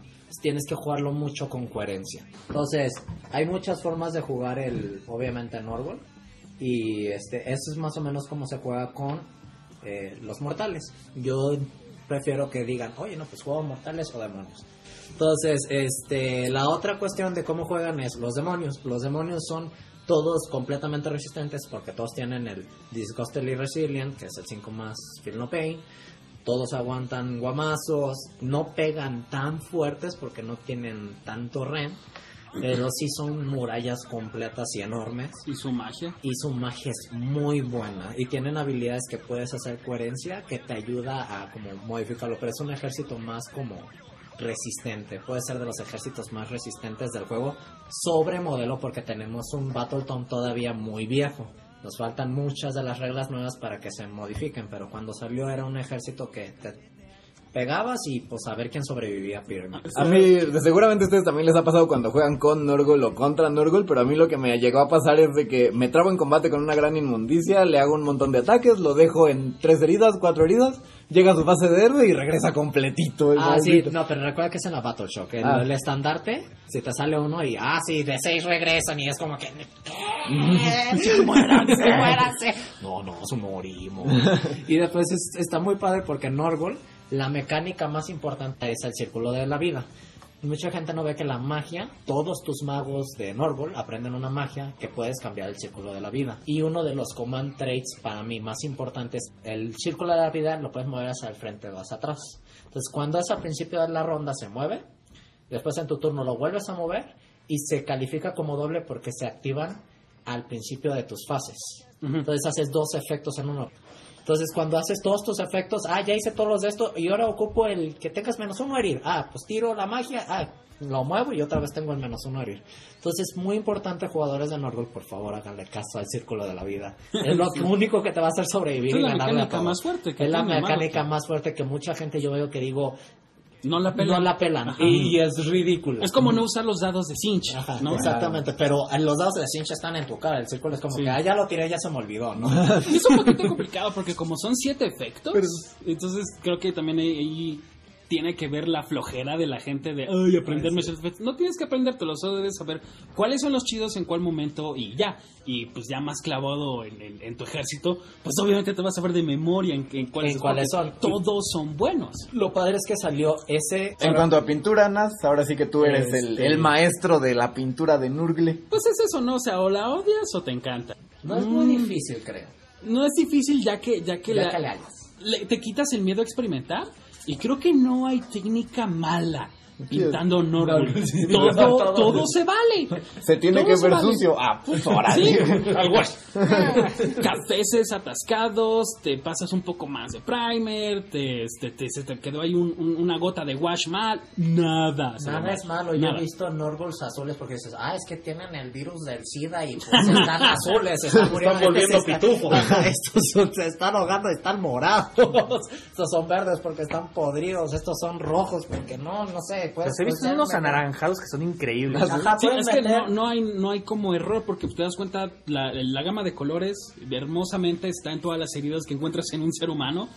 Y Oh, pues sí, casi todos, todos, o sea, menciona un color que no, todos los colores son permitidos en Orgul, no, no, te, no te tienes que clavar en el verde, eh, morado, rosa, naranja, azules, todos, todos, todos se vale. Y pues sí, es mucha práctica, la verdad. Sí requieres técnicas decentes, pero es genial porque Norgul es creo que el ejército que más te permite aprender técnicas nuevas. Experimentarlas. Y ajá, experimentarlas y puedes meter de todo, meter barnices, meter uju, meter este... Se ve bien. Sí, exactamente, y, y eventualmente todo se ve bien. Este, pero sí, supongo que no hay, no hay un nivel, no puedo calificar. Puede ser o muy difícil o muy fácil. Es Porque exactamente es- lo opuesto a es eso. todo, no es, es para todo. mí no es ni difícil ni fácil. Es todo. Es, es todo, puedes hacer exactamente lo que tú quieras, puedes experimentar, no hay errores realmente en Norgul y todo eventualmente se va a ver súper bien. Es el Entonces, ejército de Bob Ross. Happy mistakes. No sé Exactamente. como nada, ama tanto. Ay, sí, no, ni fue perfecto, lo amo. Ah, Una cosa importante de Norgol, que es lo único que nos falta en coleccionabilidad, tiene dos Star Collectings, creo que uno de mortales y uno Uno de de demonios. demonios. Entonces te abre las dos puertas muy a gusto. Es un ejército de élite hasta cierto grado porque los Black Kings es una unidad muy pesada. La horda, la única horda que tienen son los Black Bearers. Y puedes armar todo y con mucho héroe y te puedes facilitar la existencia. En jugabilidad también es sencilla hasta cierto grado porque no ocupas mucha estrategia. Lo más difícil que te va a costar es que no se te coman tus turnos por tan lento que es el Sí, movimiento. exactamente. Con que le halles a cómo poner los árboles para que sepas que vas a cargar lo más rápido porque puedas correr y cargar. Eso es lo que más te va a ayudar a manejar un árbol. Lo demás es funciona derecho, te estrellas y empiezas a matar. Yo siento que es un ejército para principiantes. ento- pero definitivamente. no, no se lastimen ahorita de que, ay, es que no gano mucho con árbol. Le falta su códex. Yo creo que viene este año ya porque... Y pues bueno, coleccionenlos si, ¿Eres doctor? si son doctores, si tienen muchas alergias, si son alérgicos a todo, no los está llamando. ¿Crees que el coronavirus no te hace nada? Si les, gus- si les gusta mucho jugar este jueguito móvil de Plague Inc. también. Ah, es muy bueno. este, o si son fans así de buscar en Google imágenes así de necrosis húmeda o cosas así súper Si espantosas. quieres repartir tu toxicidad... Rotten.com. Este, entonces, pues sí, es un ejército con una estética muy, muy fuerte, muy padre y con un estilo de juego pues sencillo, amigable y miniaturas igual, sencillas, amigables. Ahora sí que Nurgle es el dios de- del puro amor y la pura amistad. Soy Para el caos es la buena onda. Es la Así es, buena, la buena onda. Papá Nervo. y Papá bueno, no for the win. Vámonos con las ratas. Skavens. Puta madre. pues Skavens también es lo tuyo, hombre. Vas, nosotras. Oh, Dios mío. Pues que... eh, gobernación, eh, tú pagas las multas. Ah, no es cierto. No, no, no, no, perdón, no, quería tener esta bolsa de plástico. No está, no está regulado, ni te preocupes. Ratas, Dios santo mío. Pues, ¿por dónde Resúmelas dentro de lo posible. Lo resumo dentro de lo posible. Bien, Ah. en dos minutos. Las ratas es una raza de hombres rata mutante, esquizofrénicas, de 20 psicópatas. Listo. o sea, ¿qué, qué más? Es una, es una, es la, es la raza, es la mejor raza. Que odian a todos. Punto. Eh, ¿Un nido de ratas? Un nido de No ratas. puede ser, todos se traicionan, esas ratas se traicionan entre ellas. Cállate, Es estúpido humano, cosa. este, pues bueno, vamos a empezar por olor de ratas. Se empieza por su psicología. Todas las ratas, desde el Verminlord más fregón hasta la rata de- muerta de hambre esclava más patética, piensan exactamente esto, todas y cada una. Que ellos, y solo ellos mismos, como individuo, son la cosa más fregona que jamás le ha pasado a la raza Skaven. ¿A qué me refiero? El esclavo más idiota y el vermilor creen que se merecen el favor absoluto de, de la rata cornuda. Imagínate vivir entre puros seres tan egocéntricos que creen que, que- solo ellos saben la verdad, que solo ellos son lo suficientemente capaces y que solo ellos entienden cómo funciona el mundo y son lo mejor que existe. Y ninguna otra rata, ninguna rata los merece, así el piso en el que, que- que están no los merece y se matan solo porque tienen hambre, se matan por última galleta, entonces es muy genial la psicología de rata. Todos son extremadamente egocéntricos, todos son extremadamente dementes y obviamente es una es una sociedad donde no tienes oportunidad de vivir, no no hay la más mínima chance de que llegues a algún pilar.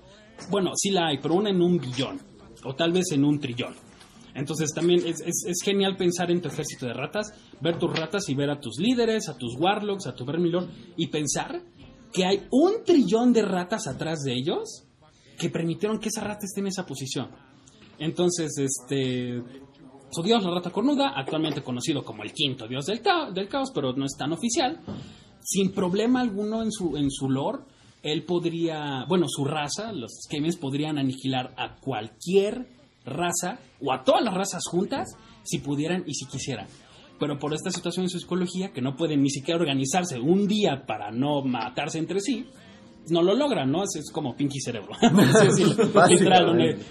To- to- to- el- el plan de todos los días es el mismo, tratar de conquistar al mundo, pero no son capaces de hacerlo porque no se ponen de acuerdo. Si todas las ratas lograran aliarse y ponerse de acuerdo al menos un día, no habría facción en Warhammer que tuviera oportunidad contra ellas. Pero eso nunca va a suceder. Ahora, las ratas se dividen en 13 clanes, o 13 grandes clanes, ¿no? Eh, Scryer, Eshin, Verminus, bla, bla, bla. Cada una con su diferente. De hecho, es muy genial porque en su libro tienen su mecánica de juego.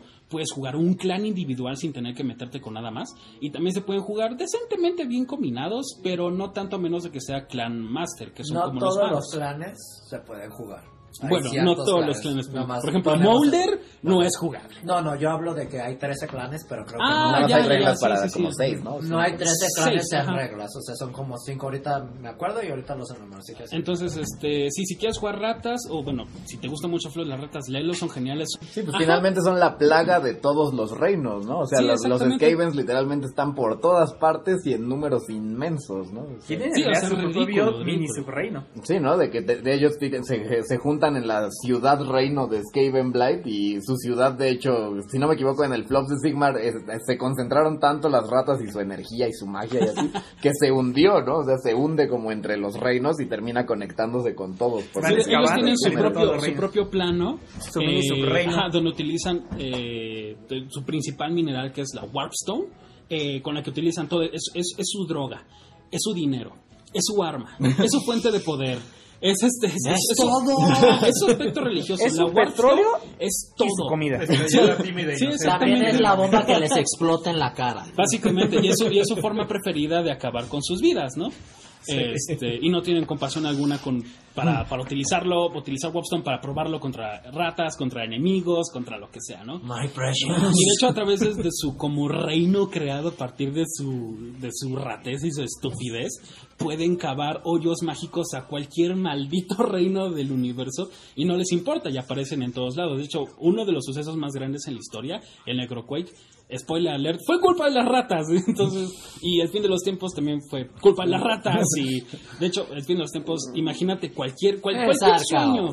Entonces, este, para sintetizar más rápido, clanes chidos o los clanes que puedes como jugar, los más importantes, son seis. Ah, Verminus, Scryer, Molder, Eshin, Pestilence y Master Clan. Este, cada uno de ellos, rápido, a Master Clan son muy poquitas ratas. Son ratas que nacen con cuernos demoníacos, que eso simboliza que están bendecidas o favorecidas por la rata cornuda en persona. Y son las únicas ratas capaces de hacer energía, digo, de, Magia. de hacer magia, pero no las únicas capaces de, de sintetizar su energía a través de la Warpstone, que es esta piedra verde súper radiactiva, brillosa. Este, Mulder se la pasan, son, son básicamente profesores Frankenstein, se la pasan agarrando ratas y otras cosas, los mutan, los hacen súper fuertes, los, Los matan, pegan. los, ques- la- los cosen y ese tipo de cosas, ¿no? Hacen experimentos y creo que tienen unas miniaturas más icónicas de Warhammer, la, la Hell Pit Abomination. O sea, a partir del nombre te imaginas cómo se ve. ¿Cómo se ve esa mini? Googlealo. No, no lo puedes describir. No, o sea, imagínate si juntas 13 ratas con 13 ratas con 13 ratas a la tercera potencia, todos patas, cabezas unas con otras, y ponle una pila. Ahí está, ahí está la Hell Pit.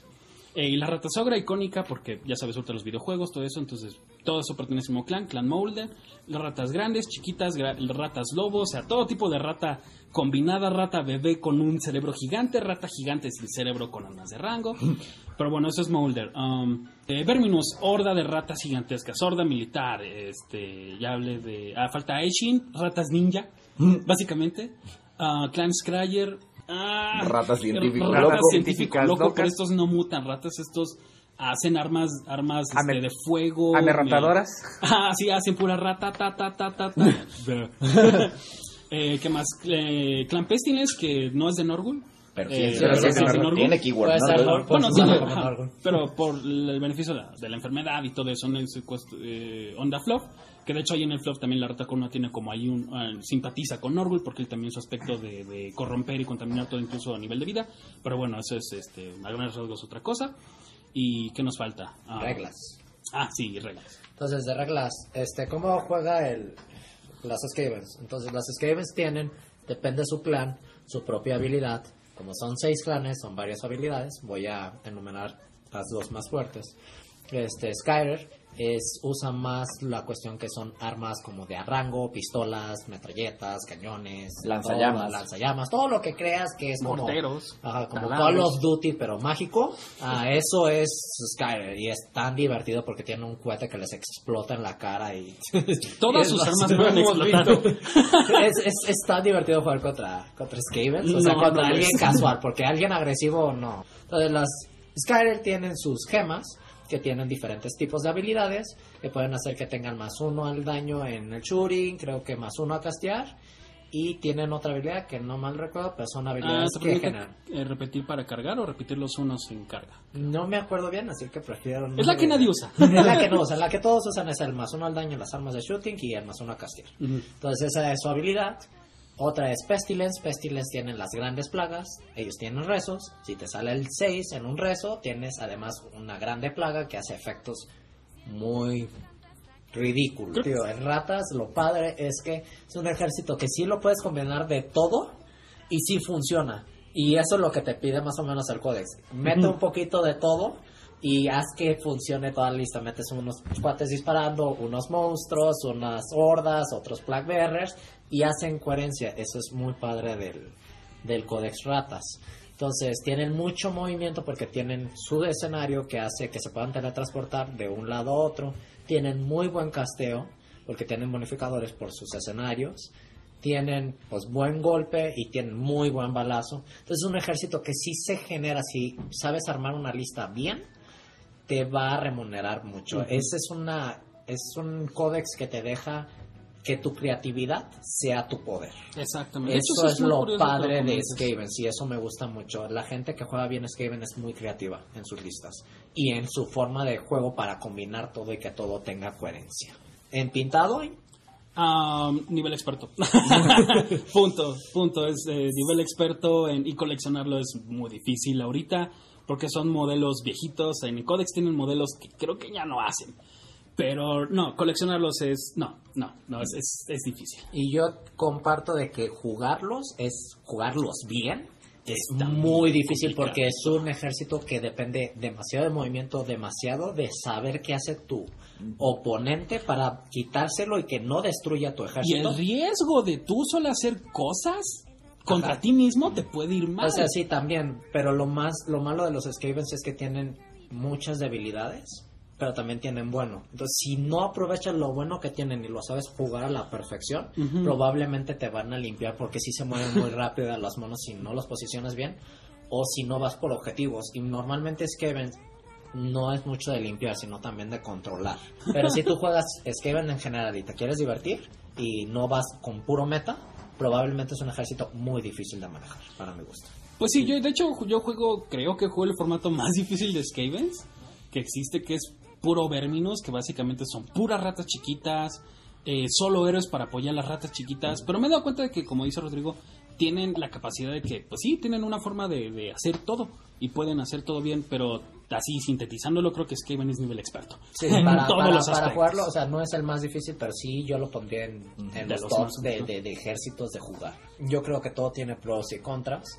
Skaven, la ventaja es como dijimos, si juegas Skaven probablemente vas a poder jugar cualquier ejército porque dependes de movimiento, dependes de cómo disparas, dependes de qué magia zonas, cómo agarrar objetivos, Sí, entonces te enseña en a todo. trabajar en todo. Entonces es un ejército que yo recomiendo después de dos o tres ejércitos que ya más o menos aprendiste, agarra Skavens y te puede generar mucho beneficio.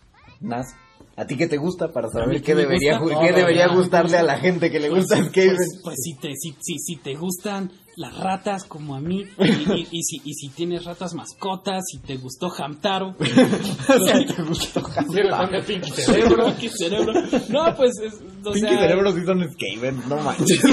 es que son ratas. o sea, sí es curioso. Y pues sí, si te gustan los roedores, te gusta la, la, la tecnología loca, si, si eres medio esquizofrénico, Si te gusta Sí. como ese sentirte como científico loco, ¿no? O sea, como Ajá, ser sí, el villano, el villano que se ríe de las o, películas. Como o si de, tienes "Ah, a alguien que, ah". que juega con unos Spike Kids y le quieres enseñar una horda de verdad a esos estúpidos 60 goblins, ándale, mil puntos, 120 ratas, no toman liderazgo, cómete eso. Entonces, Pues ya ay, para cerrar vamos con La mera, el mero mole del el mero caos. mole del caos. Slaves of. Darkness. Ahí les va la historia de Slaves of The Slaves of Darkness. Es, pero empezar en el lore es como todo caos junto, pero que puede llegar a, ah, sí, yo soy Korn, yo soy Sinch, yo puedo ser Norgol, yo puedo ser de todos, yo puedo ser de Ever Chosen. Entonces es como que somos de todos, pero somos de nosotros. Entonces es como más o menos se usa. Entonces los slaves eh, en su lore pueden llegar y son esas caos o personas que primero entran como undivided, que se les dice undivided, no tienen como que, ah, yo favorezco a este dios. Y empiezan a ir como que, ah, sí, yo quiero ser caos, yo quiero moverme, yo quiero de pues ver qué me toca y hay uno, ah, es que a mí me gusta la magia, entonces ya se empieza a hacer Slaves of Darkness Sinch, que en sus reglas, Slaves of Darkness puede tener cualquier keyword por mientras que tú quieras que sea ese keyword. Entonces, es como que todo el caos junto y pues es el ejército de mortales más que nada, si tenemos demonios, son muy raros, o los Demon Princes o Belacor, el rey de los Demon Princes, pero mayoritariamente somos los mortales que manejamos el caos todos juntos. Eh, la ciudad de, de Slaves of Darkness, los ocho puntos, es como que un lugar de guerra en donde pues, los de Warcry, que conocen Warcry, este, se pelean y... Li- literal, Slaves of Darkness tiene su propio juego en Nada más de- O sea, literal, Warcry es Slaves to O sea, la- con Slaves to Darkness. La capital es como un, una arena de gladiadores en donde todos se quieren matar entre todos, que es Warcry. Hay ocho- y a la cocina. Hay y ocho arenas de pasillo. gladiadores. Son los ocho puntos. En ocho puntos hay ocho grandes arenas de gladiadores.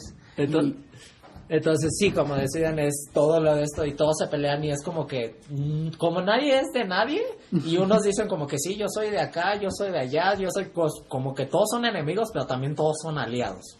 A eso se dedica nuestro patriarca, el Ever Chosen. Y, Y palabra prohibida. Pero ahorita yo digo con eso, va a dar un comentario. Una cosa interesante es que si bien parece que está muy eh, agradable y es de, muy de risa, una de las cosas es que si bien recuerdan del segundo capítulo mencionamos que Aidan y Dickens tiene un trasfondo muy triste, Steel of Darkness tiene el- quizá el trasfondo más triste de todo el juego. ¿Por qué? Porque ya cuando ves el trasfondo son de verdad la gente que fue abandonada por Sigmar y lo que Ah, hizo para sobrevivir durante la era del caos. Y hay historias de bien tristes sobre la que la- lo que ocurrió. Y hay una banda de guerra que era un reino que adoraba a Sigmar y ya hicieron todo, lucharon para llegar a la última Ring Gate para llegar así. Y Sigmar. Y no, Sigmar cerró no. la puerta. Ah, es verdad. Que, De por- por- verdad. digo, no, no- se llama Guerrero Super Chupiguay de Darkness. Es Slaves. Y precisamente por eso se llaman esclavos no, no. de la oscuridad, No, no, porque no, son los que ellos que ya viendo que Ya no había de otra. ya no había de otra. Precisamente el rey de ellos reza a cualquier dios para que le dé la fuerza para salvar a lo que queda de su gente. Y Korn respondió y se volvieron una banda de Korn.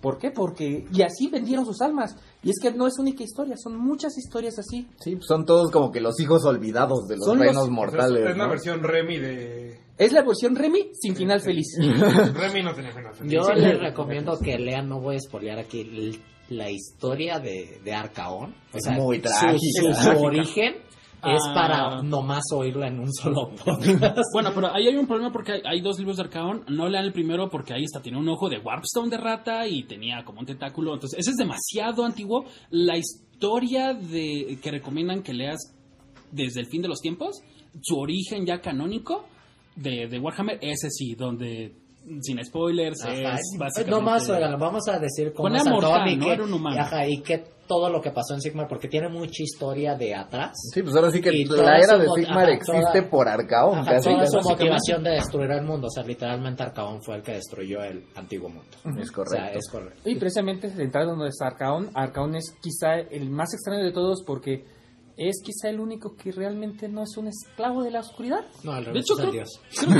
Ajá, e- incluso, incluso en, en- en su lore, Arcaón ni siquiera se inclina ante los dioses. Ajá, exacto, vamos a no toma de- alianza, a él le vale Por eso queso. es que Arcaón tiene una bestia demoníaca, pero él mismo no es No es especialmente demonio. Ajá, entonces no, lo que se vamos a explicar más o menos Arcaón porque es una historia muy importante. Y es, Arcaón, es el centro de todo ajá, el ejército. Arcaón fue un mortal que pudo dirigir a su a sus guerreros que son los Ever Chosen, este en donde generó y consiguió a los mejores guerreros del caos para hacer su propia armada elite que cuando tiene problemas caos o necesita conquistar tierras muy importantes, Arcaón es el conquistador del caos. Es como es como considerado un dios, pero él no se considera un dios porque se pone el tú por tú con Sigmar, entonces. Es el sueño número de Catacross.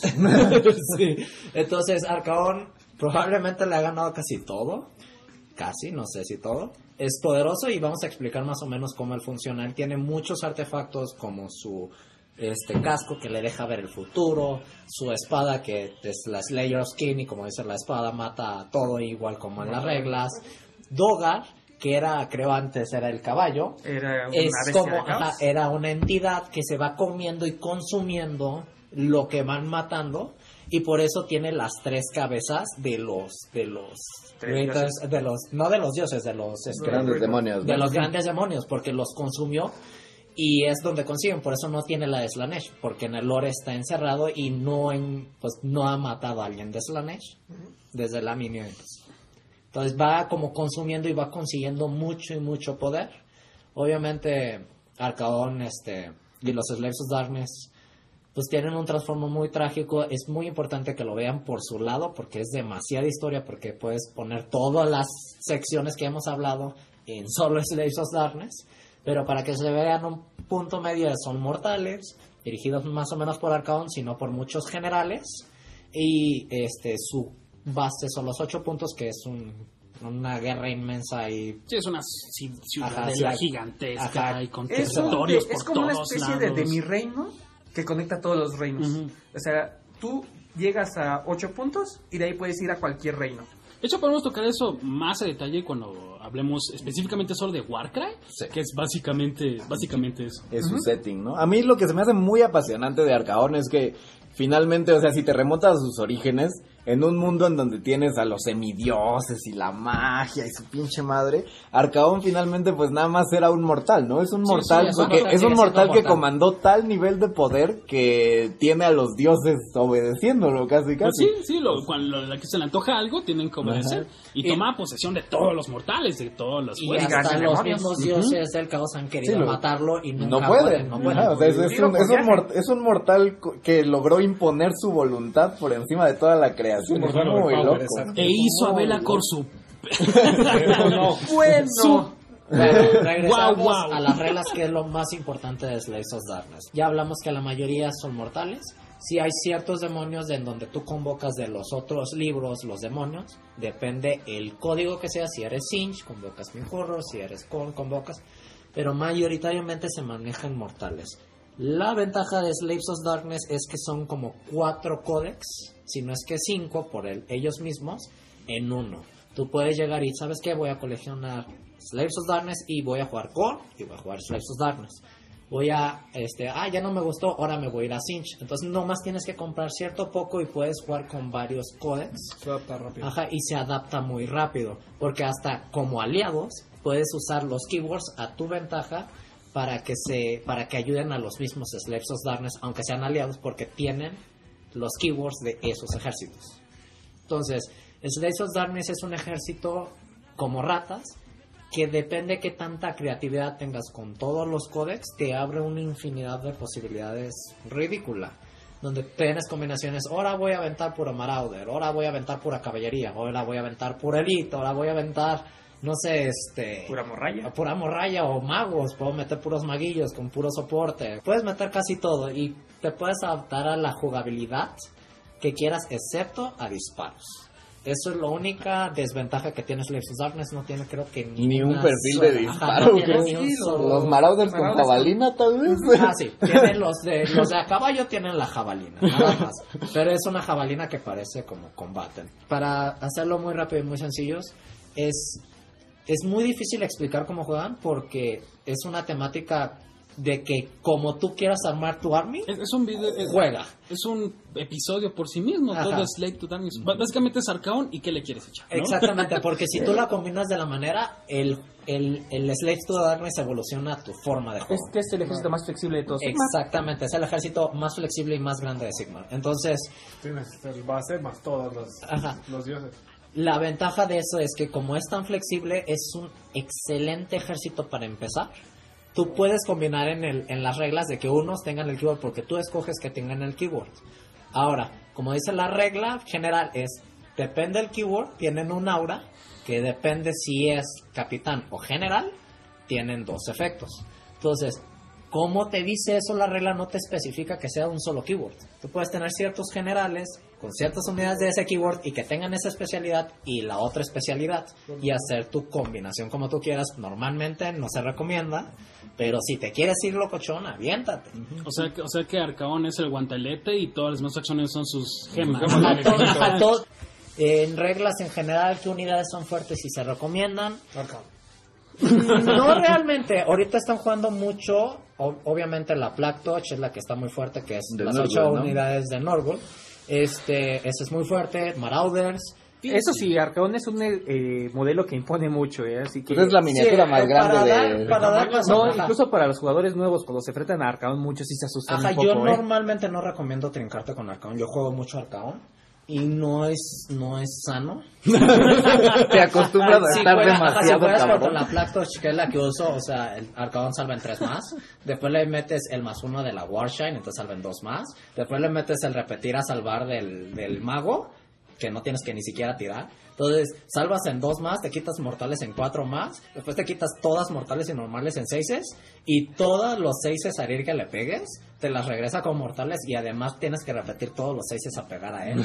o sea, Arcaón tiene una infinidad de reglas. Arcaón es un pozo sin fondo, Ajá, ¿no? tiene, Para te regala command points gratis cada turno, ya. Sí, o sea, le puedes aventar cualquier cantidad de combinaciones y Arcaón puede funcionar en cualquier lista. Y bueno, en cuanto a pintura, justamente, de Slaves to Darkness. Ah, pues es, es- no sabría cómo, No cómo sé, eh, eh, calificarlo. Ajá, es, Es un ejército medio raro. fácil, es medio fácil. Es un ejército raro porque sí tiene como que muy divididas sus partes. Por ejemplo, los antiguos Maraures son una cosa, los, las nuevas bandas de Warcry son otra, este, los guerreros nuevos son son los otra. ¿Qué nuevos estamos guerreros- contemplando? Tiene- es que tiene todo, porque Es que tiene, tiene todo. miniaturas muy grandes como Arcaón, tiene miniaturas monstruo, tiene miniaturas muy viejas como Velacor, tiene miniaturas como los Mados que son ya viejas y difíciles porque no te dan tanto pattern. O sea, tiene de todo, tiene las nueva caja de Star Collecting hermosa que tienen Ah, los también. caballeros hermosos, pero tienen muchos hermosos. detalles. Entonces es un ejército que depende cómo lo escojas, es tan difícil o tan fácil Sí. en el pintado y en la colección. Lo padre es que para coleccionar, para, como habíamos dicho, como se adapta a todos los ejércitos, yo siento que es uno de los ejércitos que debería de mucha gente empezar.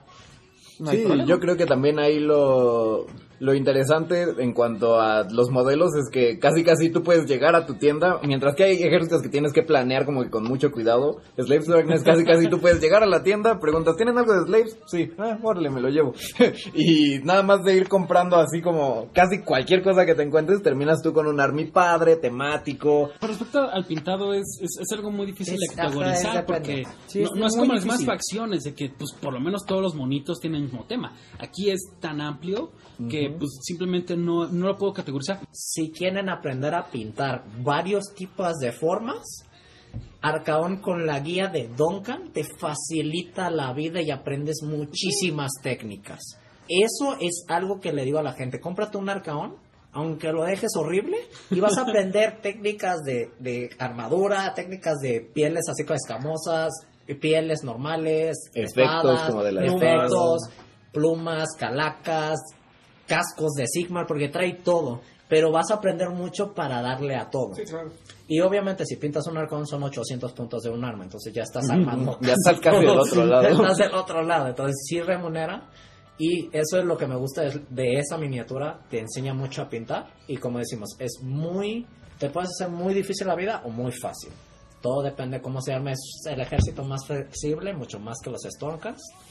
Y yo sí lo recomiendo mucho para principiantes, porque si no te gusta, te brincas a otro y te sirve. Pues sí, estoy de acuerdo. Es, es básicamente, o sea, puede ser tan difícil como tú quieras y pues, básicamente no hay límites en ese, en ese ejército.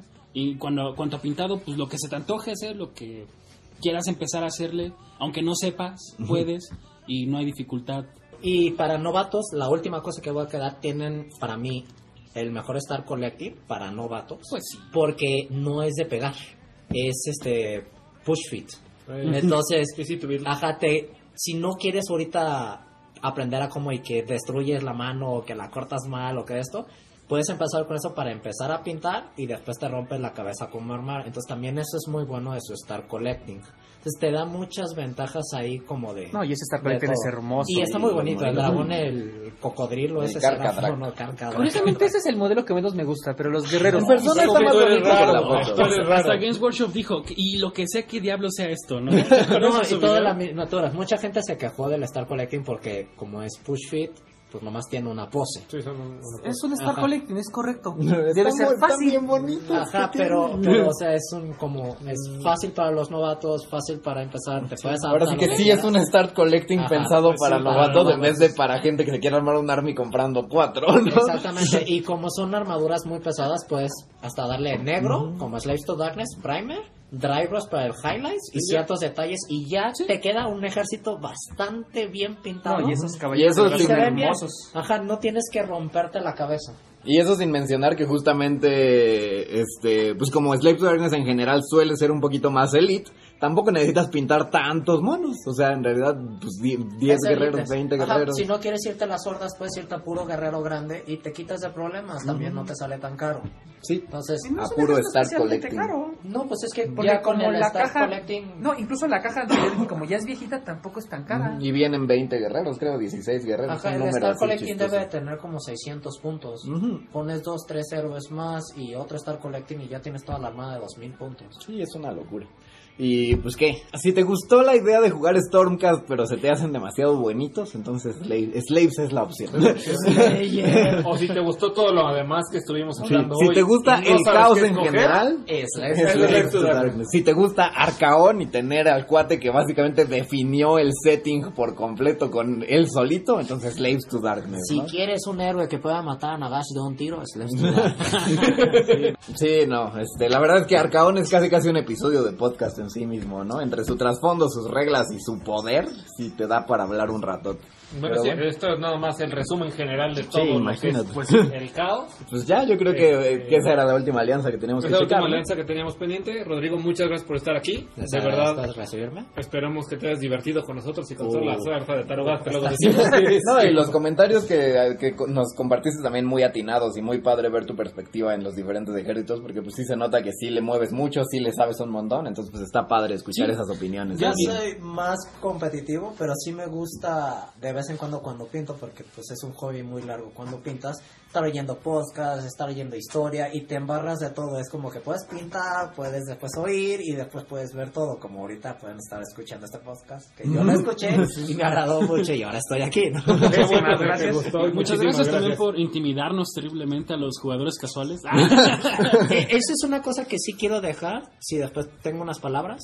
Claro sí. Este, chicos, hay gente que siempre es muy buena, practica y todo, pero lo más importante es el que gana no aprende demasiado. El que pierde es el que más aprende, porque va a ver al final de su partida que hice mal, que pude haber hecho mejor y de esto y puedes aprender muchísimo. Entonces, tarde o temprano vas creciendo en esa escalera en donde vas a terminar siendo un excelente jugador. Es nomás que realmente brinques ese miedo de decir, quiero jugar. Sí, pues de hecho yo justamente ahorita que dijiste lo de perder y así, me acordé de otro comentario que escuché en algún momento que es... ¿Cuánto te tardes tú en ganar tu primer partida? Pues es lo de menos, ¿no? O sea, cuando empiezas a jugar vas a perder la primera, vas a perder la segunda. Bueno, probablemente la primera no la pierdas porque la persona que te está enseñando a jugar te va a dejar ganar. Después, cuando ya estés jugando en serio, vas a perder la primera, la segunda, la tercera, la cuarta, la Muchas. quinta. Y... Pero llega un punto en el que no, llega un punto en el que por fin le agarras la onda al army, empiezas a jugar padre, ganas, y entonces ahí es donde dices, órale, qué chido está esto. Ahora ¿no? quiero otro. Para seguir aprendiendo. ¿no? Al menos como yo teniendo ocho ejércitos. O sea, no es sano, pero pues bueno, cada quien. Y la otra cosa que les digo es, chequen qué es lo que quieren del hobby. Si ustedes son de pintar, está bien que pinten, está bien que hagan el lore narrativo, pero integren todo. Si eran meta, también hagan que las armies estén muy bien pintados, que es lo que está haciendo ahorita ITC. Te pide que sean battle ready mínimo. Pregunta siempre qué hace el ejército del oponente.